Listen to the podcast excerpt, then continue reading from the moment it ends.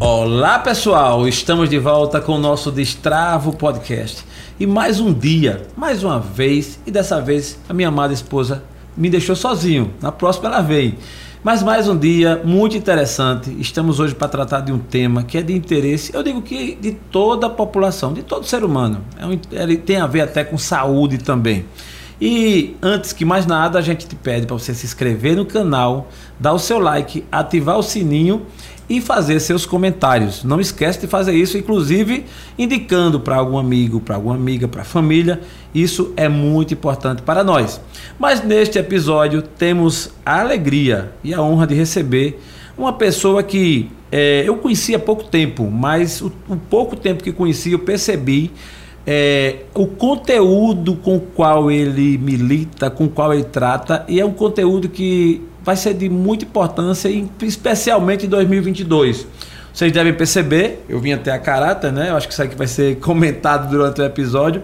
É, foi a propósito, foi a propósito. Vamos falar sobre esportes, vamos falar sobre essa temática maravilhosa dos desportos. Ele que é presidente da Confederação Brasileira do Desporto Universitário, ele que é professor de educação física, ele que também é bacharel em direito fez essa, essa junção aí de conhecimento, mas hoje ele está voltado para o mundo do esporte.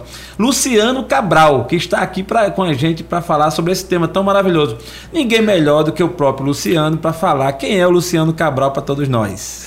Já é os primeiros agradecer, né? Estar aqui com você. A minha esposa já passou aqui para o seu programa. Boa. Né? Então a gente ficou, a família toda ficou bem, bem satisfeita. É um, é um prazer enorme estar com você aqui. É a minha primeira experiência em podcast, eu ainda não tive essa experiência. É... Garanto que será marcante. É um bate-papo. Aqui você vai ter a oportunidade de realmente passar para a gente o seu melhor no quesito dos conhecimentos e de forma bem prática. A audiência já sabe disso. Fica à vontade, a casa é sua. Então, eu sou, sou um desportista nato, um cara que fui criado, nasci no meio do esporte, então tem essa, essa vertente do esporte muito forte, essa veia do esporte muito forte. Isso me transformou num cara competitivo, um cara que busca sempre o resultado, tenho esse querer sempre superar, desafiar isso.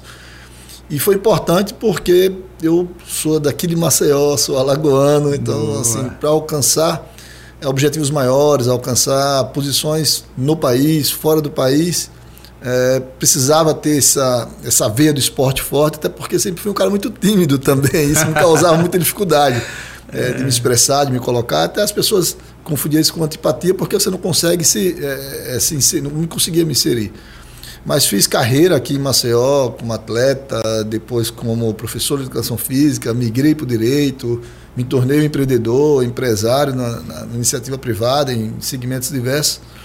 Mas o esporte sempre na veia, acabei me transformando no gestor esportivo, né, num momento muito feliz do nosso país, né, um momento que a gente teve a oportunidade de candidatar o Brasil para os Jogos Pan-Americanos, para os Jogos Olímpicos, para a Copa do Mundo. Então eu peguei essa fase aí do Brasil ser candidato e ter realizado esses grandes eventos no Brasil, que foi um momento que mudou a história do, do esporte no Brasil, como o esporte passou a ser visto e observado, principalmente profissionalizando o esporte como um todo, não apenas os atletas, mas as pessoas que atuam no meio do esporte. Muito bom. Eu vou ficar, eu vou ter uma, uma aula para mim, uma alegria, porque eu, particularmente, sempre admirei o esporte, sei da importância né, para a juventude, para a vida como todo. O esporte, aliás, é, é milenar. Né? A gente sabe a história do mundo antigo, já traz consigo as, as, as competições e tudo mais. Eu, particularmente, é, Luciano, não sou um desportista de carteirinha, né? admiro muito, comecei minha carreira de trabalho muito jovem, isso não justifica, tanto que hoje eu sou incentivador dos meus filhos. Meu, meu filho, inclusive Matheus, que faz 12 anos hoje, ele é fã de natação, inclusive está praticando, ele quer, o sonho dele é seguir carreira e tal. É, os, os outros filhos gostam de futebol, acompanha, né? Lucas, que está fora aqui, ele é um conhecedor de futebol. O meu Martinho também menos, mas é também fã, enfim. Mas hoje eu vou ter a oportunidade de tirar muitas dúvidas. Aí você vai me perdoar, já vou logo pedindo. vou fazer algumas perguntas aqui, meia. Que quem ouvir vai dizer: caramba, esse cara não sabe disso. Bom, beleza, eu estou assumindo, qual é o problema? Né? É por isso que está aqui. E esse é o seu momento para esclarecer para nossa audiência, para as pessoas que nos seguem, para as pessoas que te seguem também, de ver como é que funciona é, o, atualmente esse universo de esportista, o que é realmente essa confederação, qual o papel dela, não é? Como é que vai, como é que está previsto esse ano de 2022? Enfim, é um, será um episódio fantástico com muito conteúdo e você vai navegar aí à vontade. A gente vai querer te ouvir à vontade. Mas a gente já parte para a primeira pergunta, né? Embora no decorrer da fala você vai se apresentando. Vamos conhecer melhor quem é Luciano. Não, não, se segura aí, que você vai é, revelando a sua história, né? É, mas tudo, como tudo começou, eu acho que vale a pena você falar até um pouco do seu pai, que foi uma pessoa muito foi uma figura conhecida aqui também nesse caminho. Mas como é que tudo começou isso na tua vida? Tu já nasceu para ser desportista ou tu quis ser outra coisa e depois migrou? Conta pra gente. A gente brinca em casa, minha mãe falava isso é, quando era viva, que talvez eu tenha sido feito na academia, né? Meu pai é o Cabral, professor Cabral, professor de judô, lutador de luta livre, vale tudo bastante conhecido aqui no estado. Lógico. Então eu já nasci ali naquele meio, é, fiquei no judô, sou judoca, a gente nunca é. fala, eu fui no, sou judoca, sou faixa preta de judô, sou quinto grau no judô, cheguei a árbitro, então eu tive uma, uma juventude, a infância toda, a juventude toda no esporte, buscando esporte de alto rendimento, né? Tive várias conquistas no judô, a nível estadual, regional, campeonato brasileiro. E, mas tive uma lesão muito séria nos 17 anos ali, numa época que eu estava talvez no meu melhor momento ali, fazendo a transição para o alto rendimento, tendo, tentando buscar um, uma posição na, nacional como atleta. E não consegui me recuperar. Tive uma cirurgia, tive uma rejeição, a cirurgia era muito complicada na é, época. Menos tecnologia, é, né? Não consegui. Mas o esporte era minha paixão. Então eu, eu fiquei ali. Nesse momento era o momento que eu estava terminando a escola, fiz um vestibular, fui fazer a inscrição do vestibular com a paixão pelo esporte e com a paixão pelo direito, que era outra coisa que eu queria muito. Acabei marcando a educação física, passei, cursei, me transformei em professor de educação física, fui professor da Universidade Federal durante o período. E nesse período eu falei, ah, agora eu vou realizar minha outra paixão. Aí fiz o, um outro vestibular para o curso de Direito, cursei Direito, e quando eu concluí eu larguei a, a profissão de professor Nesse meio do caminho aí, é, recebi alguns convites para atuar na gestão, na gestão pública, e, e, na gestão pública acabou que por um acidente de percurso, quando atleta, já não mais com, digamos, com nível técnico para alto rendimento, eu disputei jogos universitários. E, e, vi que aquilo era uma bagunça, assim, era uma Entendi. grande festa daquilo ali. Precisava de uma metodologia, de uma é, organização. Era muito desorganizado. É, era, era, só quem era atleta ia ali para realmente para se divertir, porque a competição mesmo ficava ficava e me incomodava muito de ver isso no mundo todo como uma plataforma de desenvolvimento e não ter no Brasil. E saber que tinha recursos, tinha, enfim. Entendi. Na época eu encontrei outros ex-atletas ocupando posições é, no cenário nacional, na gestão pública, na, na gestão esportiva também, né? não no, no, apenas e a gente conversou ali e falou, pô, talvez seja a nossa geração que venha ocupar esses espaços. É, um deles era o Las Grael, que estava na Secretaria Nacional de Esportes. Sim. A gente fez uma reunião em Brasília, na época eu estava no governo do Estado, junto com o Eduardo Canuto, aqui a gente estava in, iniciando, é, instituir a Secretaria de Esportes de, de, de Alagoas, do governo do Estado. E eu falei, pô, vamos, vamos se dividir aí. Então cada um partiu para uma área e sobrou para mim o esporte universitário, porque eu já estava ali com a Federação de Alagoas, com o presidente da Federação de Alagoas. E foi um desafio. É, e aí eu acabei migrando para gestão no esporte, no esporte, com foco no esporte universitário. Mas, Luciano, só para desmistificar, desmistificar mais um pouco ainda, aí você fez direito né? É, mas você fez querendo advogar, querendo assim, porque tá aí uma lição, viu? Você que é advogado pode vir para o mundo do esporte, de repente ser é advogado e desportista, né? Mas como foi essa história de você fazer direito e não continuar, assim, não, não, não advogar, por exemplo? Então, quando eu estava concluindo o curso, eu montei o escritório, tenho o escritório montado até hoje. Meu filho está fazendo direito agora, está no escritório é seu. Opa, como é o nome do teu filho? Leandro. Leandro, Leandro. Aliás, eu já ouvi a história de Leandro. Um abraço, Leandro. Vamos ver se tu vai ser advogado e desportista. Eu acho que vai ser o caso, viu? É, então. Fiquei com o escritório montado, ensaiei algumas, uh, iniciar no, no, no direito. Mas eu já estava muito envolvido ali com a gestão do esporte universitário nacional. Nessa época também a gente recuperou a imagem do Brasil. É uma história que posso contar na frente. Essa. Boa, a gente estava muito boa. desgastado na Federação Internacional. é, tinha uma imagem muito ruim. O Brasil estava partindo para um processo de candidatura para fazer Jogos Pan-Americanos, fazer Jogos Olímpicos. Existia uma, uma, meta ali, um objetivo, que é uma coisa que as pessoas não falavam no esporte, hum. né? É, sobre objetivos, metas, alcances, assim, na gestão. Entendi. Então você, o, o, o gestor esportivo, o dirigente, o cartola que a gente falava assim, é. é um cara que era alçado àquela posição. Você se candidatava, era amigo de fulano e tal. Então você chegava lá, você não entendia nada de gestão, você não entendia de administração, você não entendia nada de nada. É, e aí acabou que eu ocupei uma posição internacional na época. Continuo lá até hoje. Certo. E isso demorou muito tempo. Então eu fui realmente me dedicar à gestão do esporte é, como um todo e atuando na, na, na, presidência da Confederação Brasileira.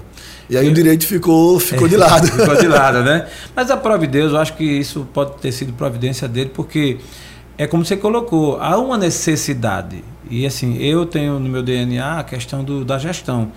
Eu acho que todo processo, é, seja qual for, ele precisa ter um começo, meio e fim precisa ter uma organização, precisa ter um formato que permita quem quer que seja participar saber que, que é um negócio organizado. E aí eu entendi, pelo menos eu pude perceber, a migração, a evolução do mundo do, do esporte, no caso, ele deixar de ser, digamos, tão amador, né?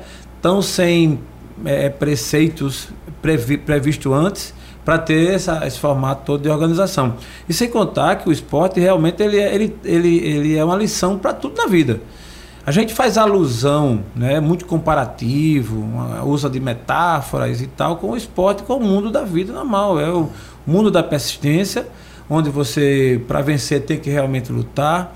Também não pode lutar ao acaso, de qualquer jeito, tem que ter uma. Então, isso eu, é, de cara eu já faço assim, a minha vez de parabenizar pelo pensamento, que nessa ocasião era um pensamento que hoje você vem pondo em prática. Isso você percebe claramente, por exemplo, agora a gente a gente continua na pandemia, né? Nós, nós temos um, um, o ápice da pandemia no início ali, no 2020 ali e tal. E as pessoas que são vocacionadas para o esporte, as pessoas que são atletas, que têm uma vida de atleta ali, que tem uma, uma mesmo que você não seja alto rendimento, acabaram superando melhor aquele momento, porque a gente está acostumado a vencer desafios, obstáculos, não se abater, ou seja, trabalhar em equipe, buscar soluções. Então, o cara que milita no esporte, o cara que tem uma vida de atleta, ele não vai se abater com aquilo. Óbvio que a gente sofreu bastante lógico, e tal, lógico. mas quando a gente sentar para conversar assim, mas e aí, o que, é que, a gente vai fazer? A gente vai, vai perder, vai, vai desistir? Não é nossa característica. É, né? então, vamos buscar é. soluções. Buscar soluções. Vamos tentar movimentar, vamos tentar sair, ultrapassar. Então, é o esporte acaba incutindo isso você, na, na, você acaba assumindo isso como uma cultura. É, é o seu posicionamento, até social, o seu comportamento passa a ser totalmente influenciado pelo esporte o valor do esporte é, na vida da pessoa é a formação daquela pessoa, não necessariamente o resultado esportivo. É por isso que o mundo, os países mais desenvolvidos, investem nisso, né? você formar o cidadão com os valores do esporte. Aí você vai ter um profissional melhor qualificado que tem, né, na sua formação, ele foi forjado com esses valores. Esse é o verdadeiro valor do esporte. Né? Daí você tem os campeões, é. os outros. É. Eu vou fazer uma pergunta talvez bem básica. E é como eu te falei no começo, vai, vai me perdoando aí que eu vou fazer perguntas, vai vir na cabeça coisas assim, mas eu penso que também do outro lado tem gente que não consegue entender, ou então é uma oportunidade para você deixar bem claro para a gente. Então, assim, o que é e como funciona a Confederação Brasileira do Desporto Universitário? Né? Você vê que é um. É, olha só, eu não sabia né, da constituição dessa, dessa confederação. E agora aqui eu estou tendo a oportunidade de saber, eu quero saber assim, o que é quando foi formada, qual função, qual o objetivo mesmo dela, qual o papel do Luciano Cabral nesse contexto para a gente evoluir na nossa conversa. Cara, essa tua pergunta ela é, ela é fundamental para a gente. Boa. Porque boa.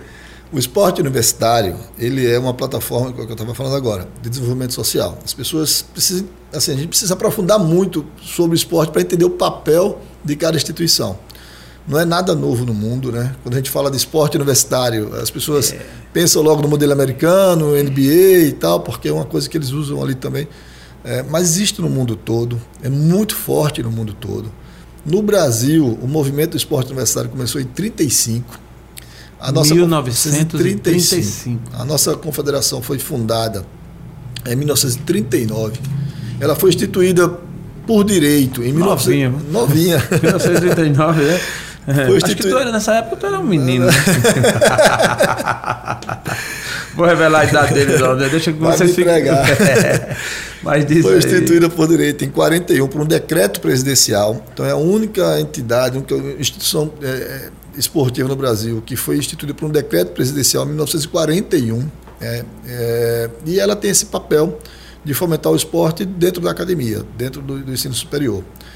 É, e de lá para cá ela teve períodos aí, o auge, é, talvez tenha sido em meados de- dos anos, final dos anos 60, os anos 70, onde a abertura dos Jogos Universitários, inclusive teve um aqui em Maceió, em 72.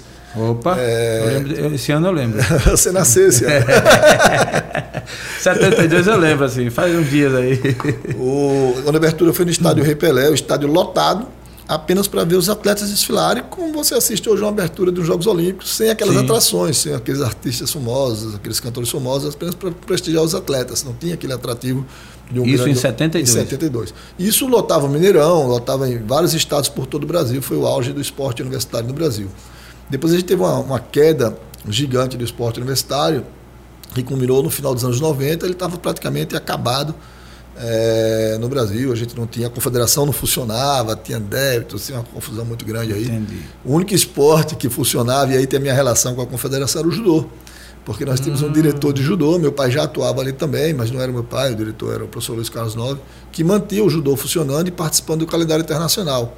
E esse vínculo mantinha a nossa filiação à Federação Internacional de Esportes Universitários, que na época era na, era na Bélgica Canal, né? e a gente mantive ali. Então, o que é o- a confederação? Na, na matriz do esporte brasileiro, nós temos cinco pilares. Nós temos o Comitê Brasileiro, o, o Comitê Olímpico Brasileiro, né, que, que é o mais conhecido, todo mundo Hum, conhece, que, né, isso que é. representa Esse, o Brasil nos Jogos Olímpicos. esse- Inclusive, Jaelson, até te formar, o presidente reside em Maceió, tá? Ele é um Caramba. potiguar é, que fez sua vida profissional no Espírito Santo, mas reside hoje em Maceió. Vou te apresentar ele, quem Boa. sabe ele vem aqui numa oportunidade. Boa, boa. Eu, pra gente é uma, uma alegria e assim, complementa aí, especialmente 2022, que é um ano que um ano de Copa. E independentemente disso, o Destravo Podcast tem esse interesse, porque é como você fala, é um papel é, muito forte, principalmente da juventude e para a população como toda. Então tem interesse sim de conhecer ele, por favor, assim que possível, né? Vou te apresentar. Tem mais, outros, os outros quatro pilares, que é o Comitê Sim. Paralímpico Brasileiro, que é o desporto paralímpico, que vem em ascensão, vem ganhando bastante visibilidade, Hum. que também tem um vice-presidente que é alagoano, o Jorgenson, que é atleta. Rapaz, impressionante. Alagoas é um celeiro, né? Assim, é, é- é- não é, Tom? É, falar em todo segmento. Você não vê um segmento nesse país, né? Com todo respeito aos nossos vizinhos, estados vizinhos e outros nomes bons aí que tem em vários lugares. Mas Alagoas é um negócio impressionante, né? Assim, é, Um celeiro de lideranças. de liderança, exatamente. Seja de que modo for, né? Ah, mas também não pode ser diferente, né? Uma- uma- um paraíso desse aqui, né? Você é do Brasil, você que seja, seja qual for a sua posição, está convidado. Venha morar Passa- aqui. Se morar aqui. nasceu, vem morar. Venha, venha visitar, você vê, se não gostar, você volta. Se gostar, você fica. Vamos ver, né? E aí nós temos a CBDU, que faz o esporte universitário. CBDU. CBDU, que é essa Hum. que, que eu estou presidente. Sim. certo. Nós temos a CBDE, que faz o esporte escolar, que, é uma, que tem um papel similar, mas vai até os 17 anos. Ah, tá. Que a nossa é dos 17 em diante, né? Em diante, É, que é o entendi. ensino médio para baixo, que é a CBDE. Entendi, entendi. E tem o CBC, que é o Comitê Brasileiro de Clubes, que trata dos clubes, que é a base do esporte. Então, os clubes sociais todos, esses clubes que você vê jogando por aí, você vê o Praia Clube aqui, o CRB agora está afiliado ao CBC, o CBC, acho que em Alagoas a gente só tem o Jaraguá Tênis Clube e o CRB. São os clubes sociais filiados ao clube, que é, que é a base do esporte ali, o esporte clubístico, que é uma característica do nosso país. Essas cinco entidades são as entidades que mantêm a matriz de esporte nacional. Então, todo o sistema esportivo brasileiro ele é abastecido e gerenciado por essas cinco instituições. É, então, o esporte brasileiro tem. E aí, o esporte universitário, a gente brinca que a gente quer ser, quer posicionar como centro da matriz. Porque a gente faz um link. E o mundo todo enxerga isso, Gelson. É, você começa o garoto do seu filho agora, você acabou de falar do seu filho. Ele está na escola, você incentiva a fazer esporte, mas ele vai chegar numa faixa etária que você meio que vai, você como pai, se desconectar. Né? Vai dizer, mas você não vai estudar, você, a gente tem essa cultura. É vai- vai verdade, é profissão. verdade, é verdade, né? Quando o garoto tem uma performance esportiva acima da média, né, ele é um extraordinário, então o pai muda um pouco o foco, fala, não, você vai ser, principalmente se for no futebol, né, que acha que é uma É, ascensão de vida. Você vai ser jogador, certeza, investe não. nisso e esquece da educação. Futebol ele tem esse apelo, né? Acho que é o mais conhecido e realmente até é o maior gerador de sonhos, por exemplo. Né? Muitos, muitas crianças já crescem com aquela pegada de que você é jogador.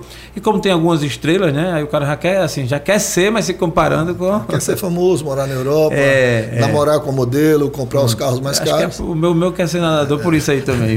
Então precisa lembrar que é um e um milhão que alcança esse rendimento. Então você perde 999 mil, e são números que não Sim, são é, aleatórios. É, na jornada. Na jornada. Você perde. É o que sonha que não chega lá. E aí acontece muito que quanto mais você se aproxima do sonho, maior o prejuízo. Porque você entra no futebol, vai para o amador, alcança um clube, mas não, não, alcança, não são todos os jogadores de futebol profissional que são milionários. É, são poucos, inclusive é. da primeira divisão. É. Você tem vários jogando ali. Nós temos um caso, desculpa, Luciano, só para. Temos um caso, tem um amigo meu, pessoal, que ele, o sonho dele era ser jogador de futebol. E ele passou por alguns clubes aqui de Maceió e subiu, foi para São Caetano, foi para São Paulo incrível. Um dia você vai conhecer, é Lucas Luan. E ele sonhou a vida. Você falou quanto mais próximo, maior o prejuízo, né? No Isso. sentido. E no caso dele, chegou próximo mesmo e não conseguiu. Esse cara passou mais de 10 anos no, no poço, assim, com trauma, com tudo. Hoje ele está bem, hoje ele, ele vai tratar. Inclusive, ele tem um episódio para gravar aqui essa, dessa frustração. Mas o cara sofreu muito, muito mesmo. Ele ficou perturbado porque na mente dele era o que ele tinha que fazer. Como fazer outra coisa? E não se preparou. E não se preparou. Ele até diz, ele, ele apostava mais no dono que no treino. E não é assim. Né? Aí... Aí é o papel do esporte universitário. Por tá. isso que no mundo todo ele é tão forte. Por quê? Porque a gente faz justamente esse link. Quando o garoto chega aos 17 anos, a gente empurra para dentro da universidade. A gente dá a ele a possibilidade de, de ter uma formação, de ter uma profissão. Claro, se ele é um atleta de alto rendimento, está representando o Brasil no Campeonato Mundial, está no camp, ele está fora do país, ou ele está em treinamento no país, ele pode fazer um curso hoje à distância. O sistema de ensino EAD facilitou muito esse processo. Né? Você talvez não consiga fazer um curso de quatro anos em quatro, faça cinco, faça seis, mas você dá, dá esse, esse jovem a possibilidade de estudar e ter uma profissão. Então, independente do resultado esportivo dele, ele se reinsere na sociedade com condição, com ah, dignidade. Entendi, cara. E isso quando é você, muito importante. Isso acho... influencia, inclusive, no resultado esportivo também. Porque a gente tem muito déficit de resultado. Quando você se aproxima muito do alto rendimento, você tirar um milésimo de segundo, você corrigir um gesto técnico para fazer, você precisa ter, ter conhecimento. Então, o atleta que não tem formação educacional, ele não tem percepção. É muito difícil o diálogo dele com o técnico, o técnico falar de algumas coisas, falar de física, falar de, de gestos, falar de resultados, metabolismo. O atleta não tem percepção para isso, ele não tem educação para isso, não tem formação para isso. Um atleta que tem, que vai frequenta a universidade, que tem estudos, ele percebe melhor, ele consegue corrigir melhor os seus resultados. É por isso que os Estados Unidos, que lidera o quadro de medalhas no, no, né, em todos os Jogos Olímpicos, para ser atleta olímpico, você tem que ser estudante universitário. Não existe outra hipótese.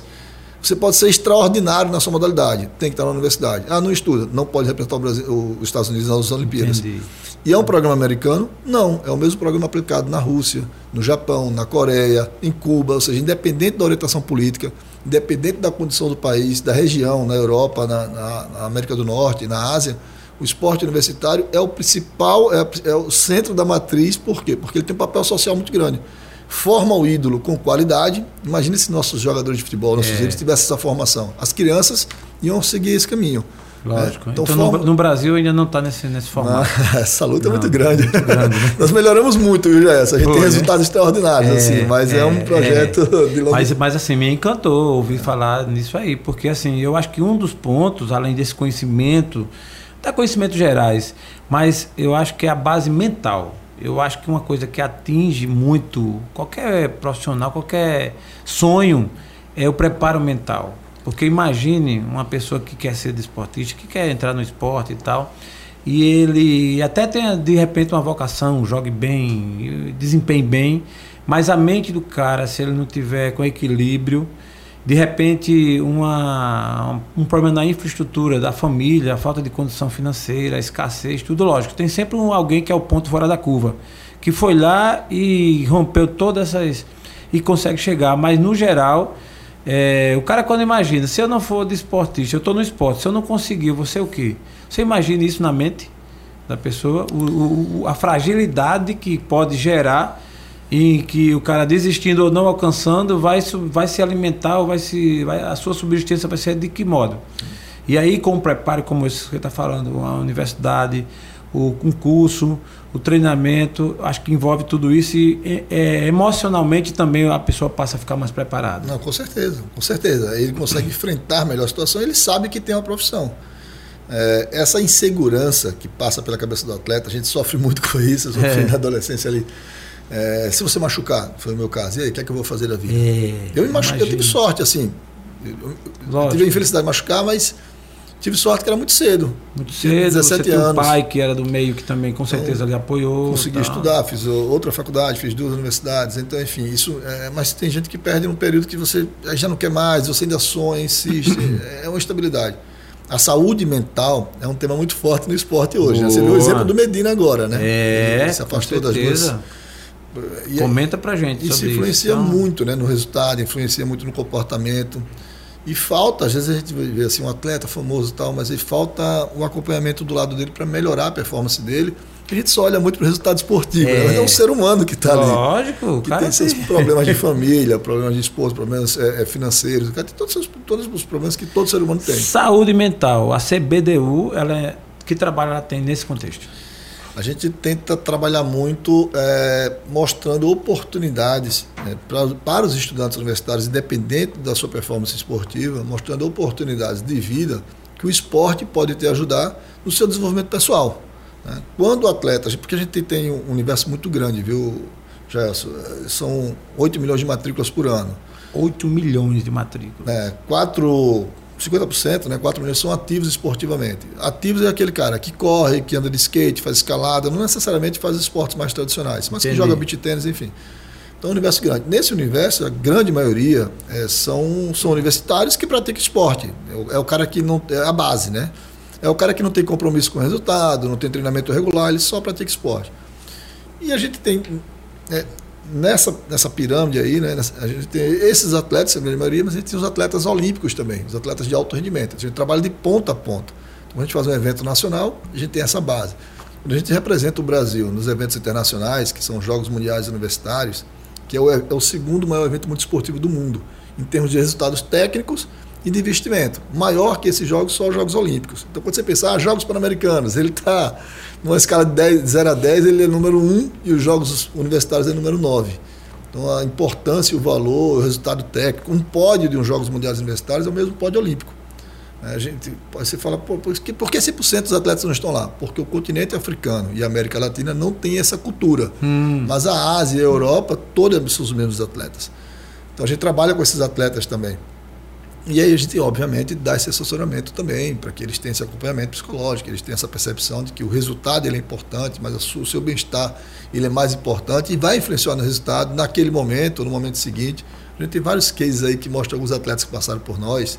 Vou tirar um que é bem conhecido, né, que é o Arthur Zanetti, hum. né, nosso campeão olímpico. Tá? Sim, sim. O Arthur foi um atleta que usou bem. Né? O técnico dele, o Marcos Goto, é um cara que usa muito a plataforma do esporte universitário. Ele foi conosco nos Jogos Mundiais Universitários, não ganhou, né? ajustou a série dele. Quem ganhou era o campeão olímpico da época. Ele foi conosco em 2011, eh, fez os ajustes dele em 2012 ele foi campeão olímpico com aquele ajuste que fez, ganhando justamente de quem ele havia perdido nos Jogos Universitários e ele conseguiu estudar, fazer o curso de Educação Física.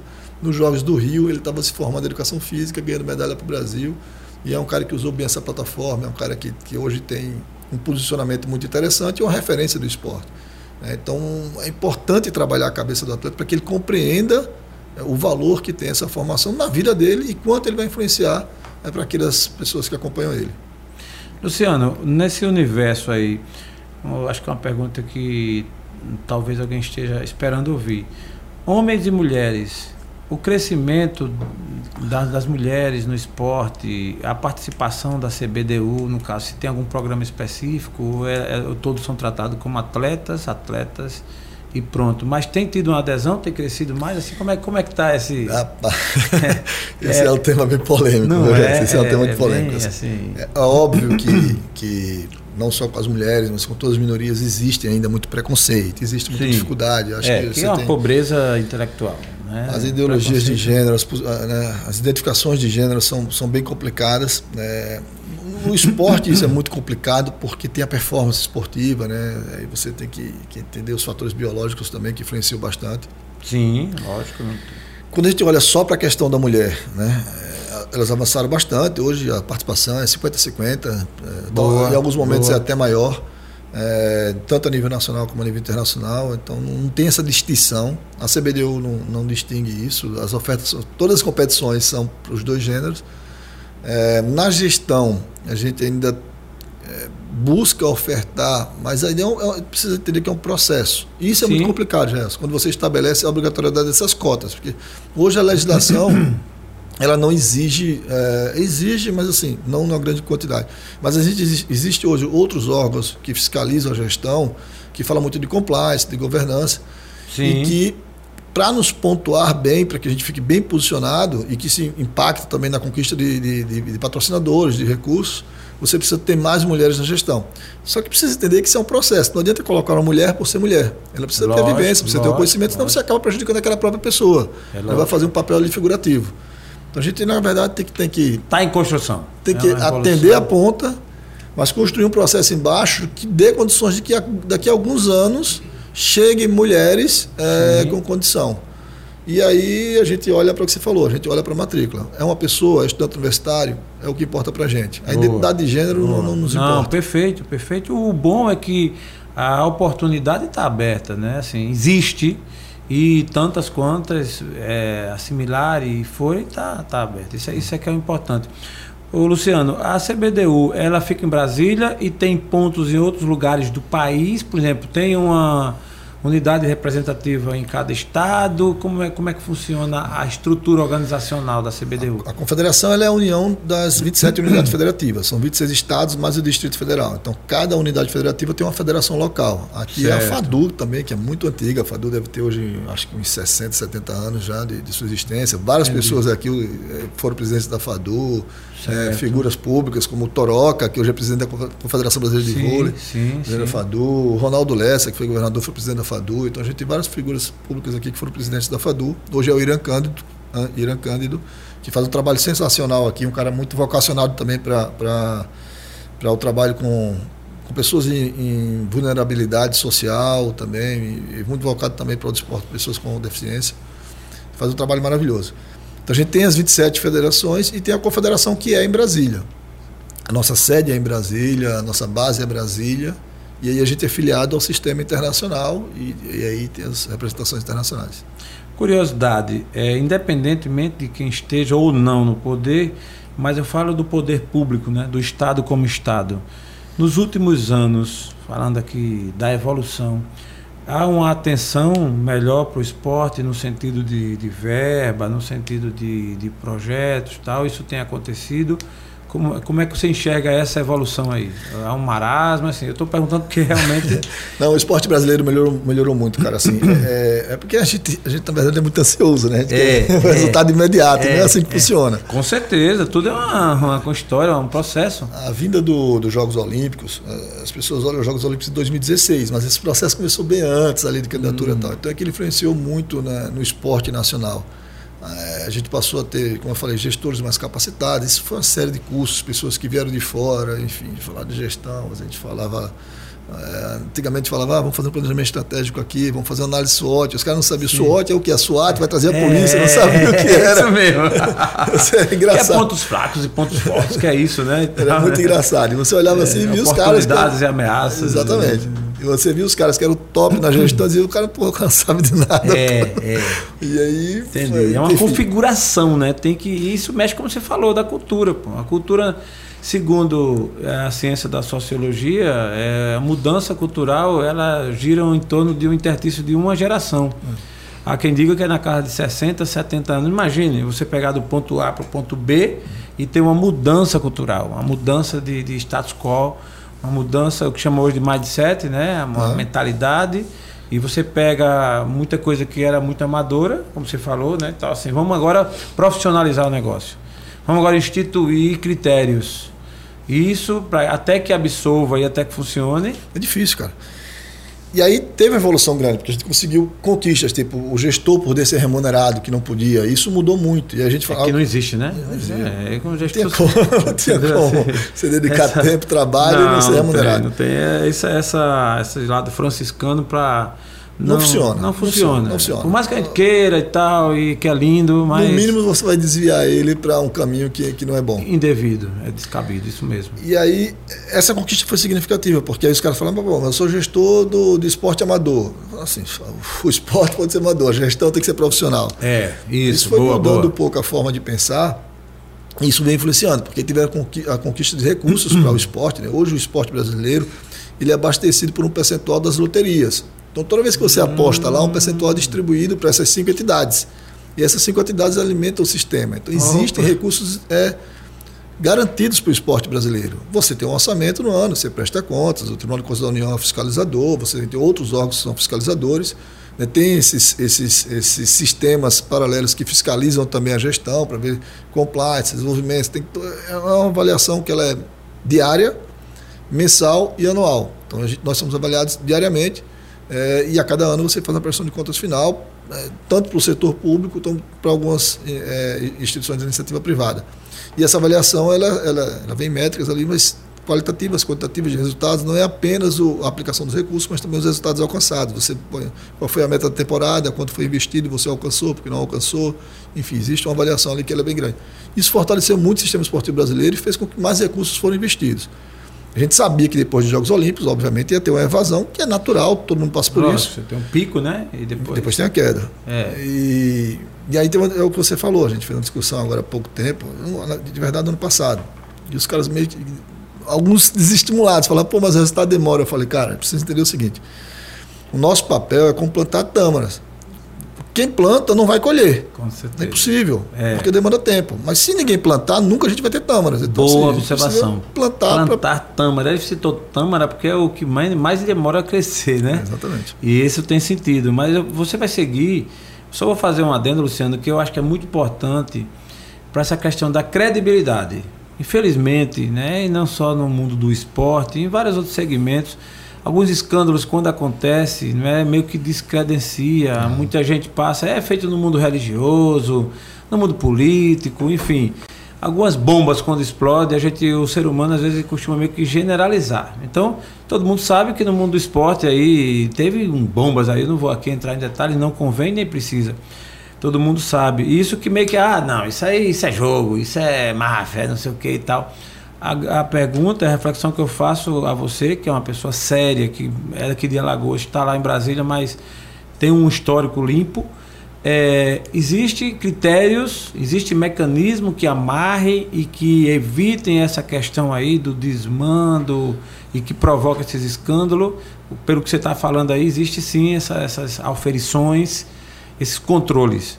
Existe, é, são bastante rígidos a gente, o Brasil hoje tem, tem avançado muito nesse controle. Né? Esse controle, como eu falei, ele vem, por, vem de diversas fontes. Então, assim, hoje você é obrigado a dar publicidade a todos os seus atos, todas as instituições que recebem recursos têm que disponibilizar todos os seus atos na, na, na internet, é de acesso público. Então, você não consegue movimentar nada, você não consegue é, tomar nenhum, nenhuma decisão que você não venha dar publicidade. Então, por exemplo, é, todas as reuniões de diretorias nós somos obrigados a fazer uma ata e, agora a pandemia trouxe alguns fatores. Ela, ela, é online, ela é gravada, você resiste boa, em cartório. Boa. Então, aqueles atos praticados têm que ser publicizados e se você não cumpre isso, você deixa de receber.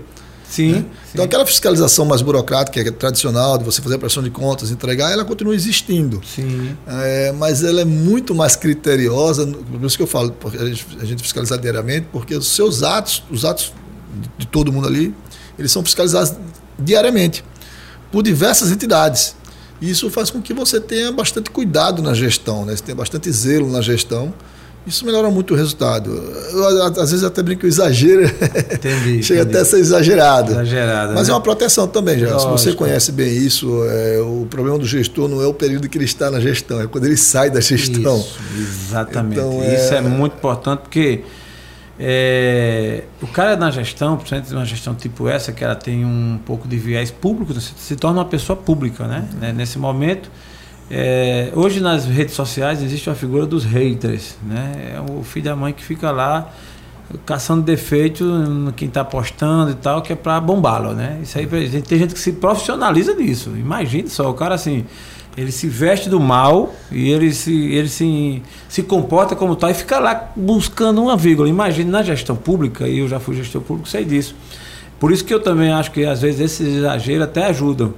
Porque você é obrigado, você vai, vai só se tornar público, tornar público seus atos e tal.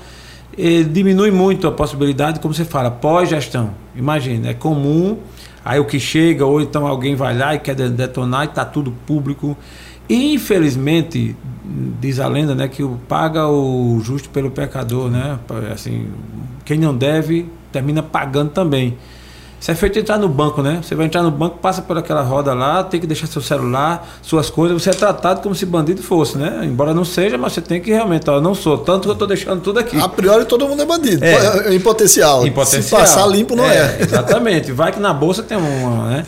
Enfim, então o, o cara que está nessa gestão, ele, por conta dos aproveitadores, né? Porque tem gente que realmente quer ocupar um cargo desse ou daquele, presidente e tal, só para ver o canal onde é que vai ali para tirar proveito próprio. É, vai ter dificuldade de se criar hoje em dia. É, isso é muito bom. Notícia boa, você está é. colocando aí, porque isso dá seriedade. É. Seriedade impulsiona, incentiva a quem quer participar, quem quer entrar e saber, não, é um, é um órgão sério, é uma instituição séria. Fulano está ali, não é por é, acaso. É, hoje você é obrigado a ter conselhos, então você tem os conselhos que são não são mais consultivos, né? Eh, os conselhos são deliberativos, os conselhos e aí tem participação dos representantes das universidades, representantes dos atletas.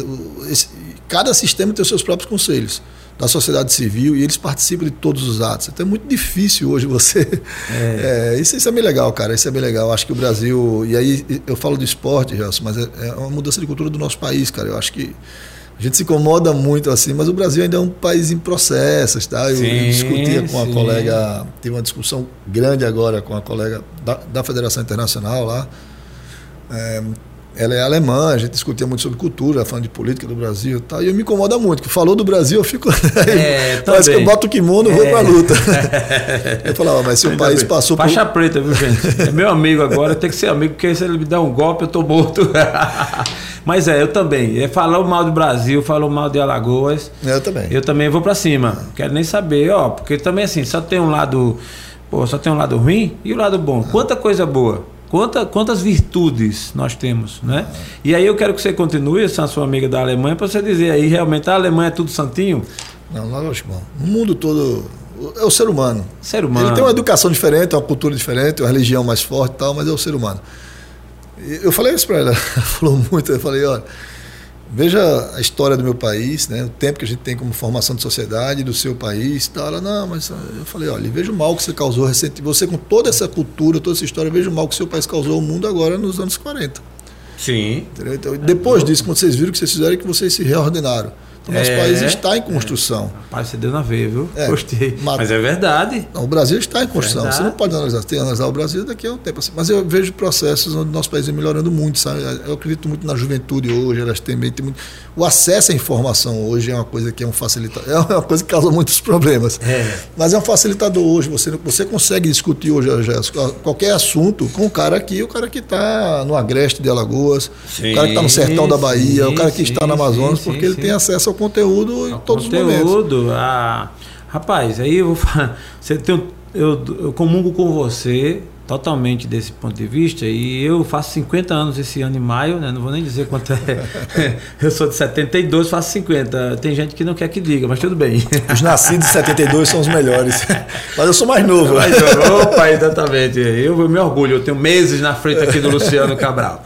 Então, Luciano, a gente, né, pode assim dizer, que é, de 72 e que viu assim o, o, o, grande boom da mudança, né? Eu brinco muito que eu vi quando me disseram que ia chegar um telefone que eu ia andar com ele no bolso sem fio.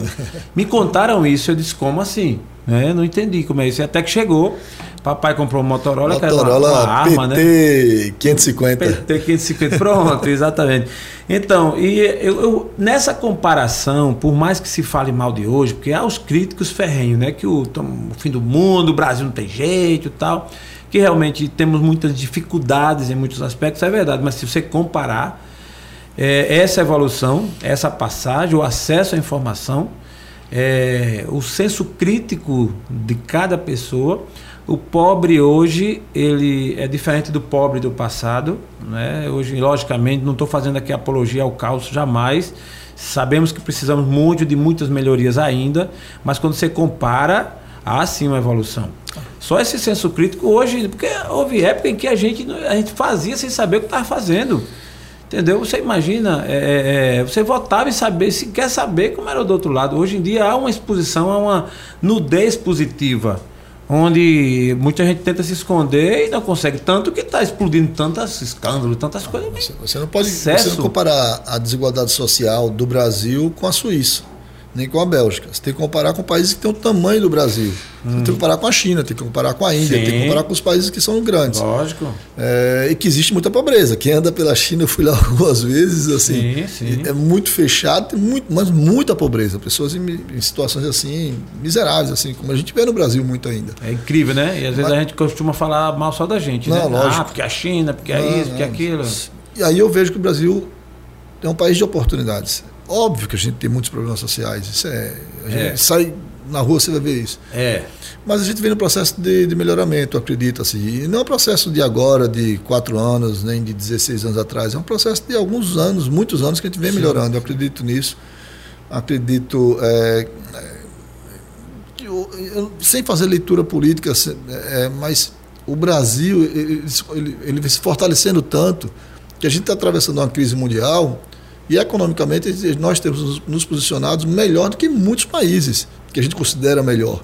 Né? Então é, é por, por, uma situação mais sólida da sociedade e também da construção política que foi feita no Brasil também. Hoje se discute abertamente, dá mais segurança ali, você tem uma certa segurança porque a população está mais atenta, a população participa mais das discussões. Isso influencia no esporte também. Luciano é um cara otimista. Eu sou um cara otimista. Pô, eu sou um atleta, né? Se você não achar que vai dar certo, você desiste. a gente pensa sempre que vai esperar, vai vencer, vai ganhar, acredita nisso. Não dá. Não dá. Você... Cara, como é que você vai começar um processo achando que vai perder? Perdeu. Então, e assim, quanto mais você se aproxima do esporte, maior o desafio você quer. Não adianta também você vir com um desafio pequeno que não tem graça, a gente não tem estímulo, é, tem que ser grande, assim. Ser Pô, grande. Que é que não, Ontem... Quando o cara quer ver assim uma coisa que. Desculpa, já, se Nada, assim, o que, é que, o que é que estimulou você a fazer uma coisa? Quando alguém diz assim, ah, é impossível. Ah, ninguém fez. Eu falei, é. porra, aí que eu vou. É, exatamente. É porque foi fácil, né? Todo mundo fez, né? É, que eu Ontem vou. eu tive a oportunidade aqui de conversar, bater um papo com um médico também. Um cara, gente muito boa. E eu achei, porra, interessante a história do cara. O cara ele, ele se classifica e revela isso com toda a abertura. Ele era gordo, ele tinha 100 quilos, hoje ele tem 70, e ele botou isso na mente, perseguiu de forma orgânica, conseguiu reduzir o peso e o cara foi Ironman. Então o cara passou por uma ele contou aquilo, disse, caramba, não foi tão. Rapaz, sinceramente, assim, é isso que você está falando, é o otimismo e o desafio. Em tese, ele mesmo disse, era impossível. Ele disse que o momento luz dele, quando eu consegui ir lá para aprovar, passar nessa prova aí. E o cara hoje tem uma disciplina muito grande. Doutor Felipe Azambuja, um abraço para ele, parabéns. É uma coisa muito interessante. Então, o que é que acontece? É como você falou, e no mundo do esporte, otimismo, né?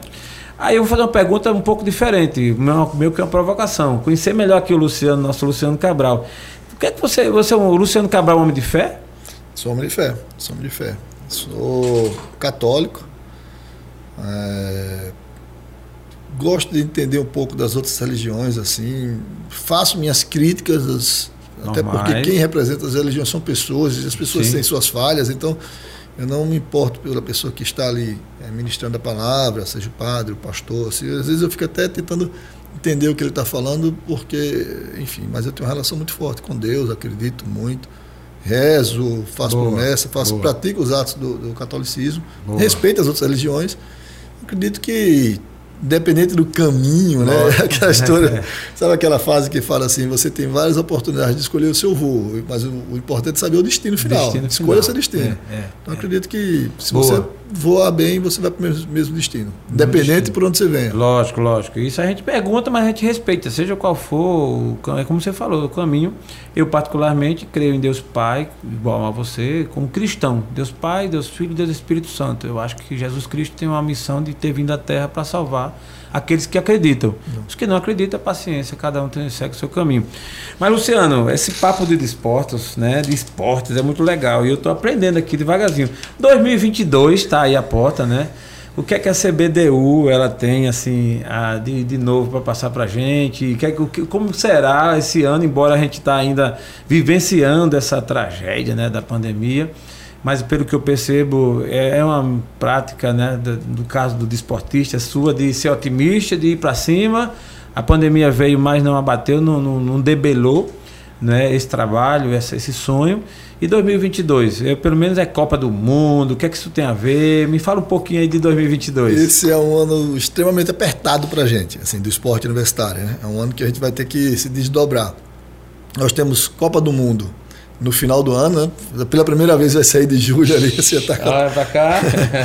é, é, pelas questões climáticas lá da, do Catar, os jogos, a Copa vai para o final do ano, isso aperta o calendário, porque você não consegue fazer muita coisa na Copa. Tem, tem eleições em outubro, que é um mês que, que inviabiliza a realização de qualquer evento, porque você tem é o eleitoral ali.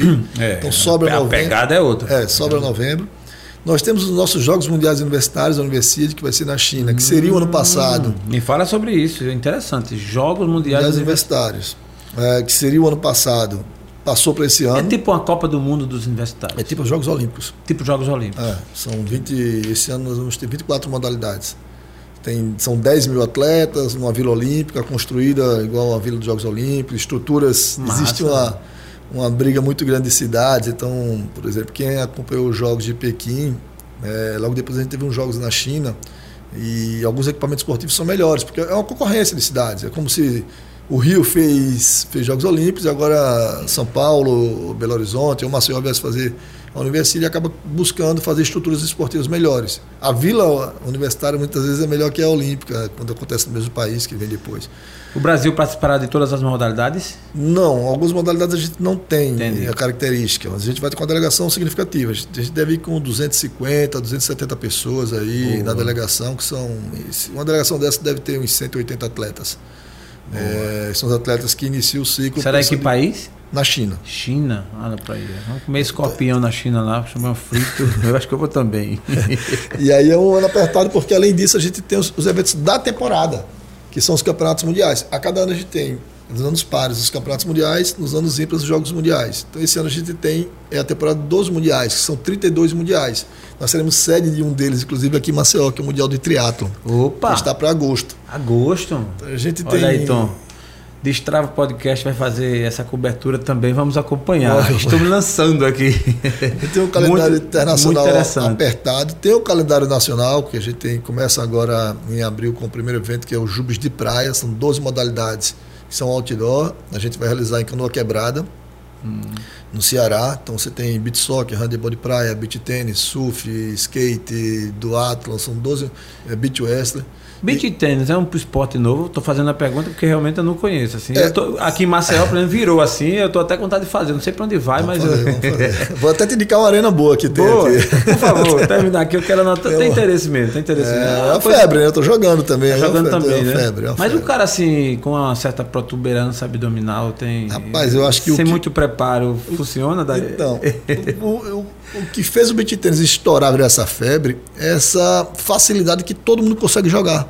É mesmo. Cara, é Rapaz, incrível. Incrível. Cara. Eu incrível. acho que não. Eu, a minha, minha esposa fala, porque você vai fazer um negócio que é diferente, é novo. Eu disse, rapaz, aquilo ali é pra galera jovem ah, e não. tal. Eu me, fico me sentindo incapaz. Fazer um mexão aqui. Vai na Arena America Crime, que fica aqui no Barro Duro. Você é o nosso convidado. Pronto. Vai beleza. Lá, beleza. Você vai questão é. de lhe encontrar lá. Você vai ver, todo mundo joga, cara. Acho que é isso que é conquista. É. Muito fácil, muito fácil de jogar. O oh, fortinho, tal. Não tem a regra. altura, idade, homem, mulher, criança. É muito fácil vou, de jogar. Eu vou mesmo, eu tô, eu tô, tô interessado É uma assim, diversão. E digo até pra mente mesmo, porque assim, a academia é legal, é bom, eu faço até, mas assim, cara, é meio que uma mesma pegada tal. Então, um esporte nesse, nesse estilo aí, de repente. É um network também, você conhece. É, tá você... com as pessoas ali, se diverte, é, vai com é, a família, vai com a esposa. Vale a pena. Eu vou consultar a minha nutricionista E vou ver se ela libera. Ela Entendeu? começa segunda-feira a fazer aula. É mesmo? Ah, rapaz, é. ela pode, né? Ela tá, ela tá. Ela está capacitada. Eu vou, vou, perguntar a ela se eu posso fazer. Ela está matriculada. Segunda-feira ela tem aula de beat tênis. Doutora Joelma no beat tênis. Doutora Joelma Marinho, quero sua, sua assinatura me liberando, que eu vou fazer também, viu? Indicação aqui do nosso Luciano Cabral. Mas ela é danada, rapaz. Ela fazer crossfit, não, ela, corre, não sei é, ela, é, ela, ela é disposta, é disposta mesmo.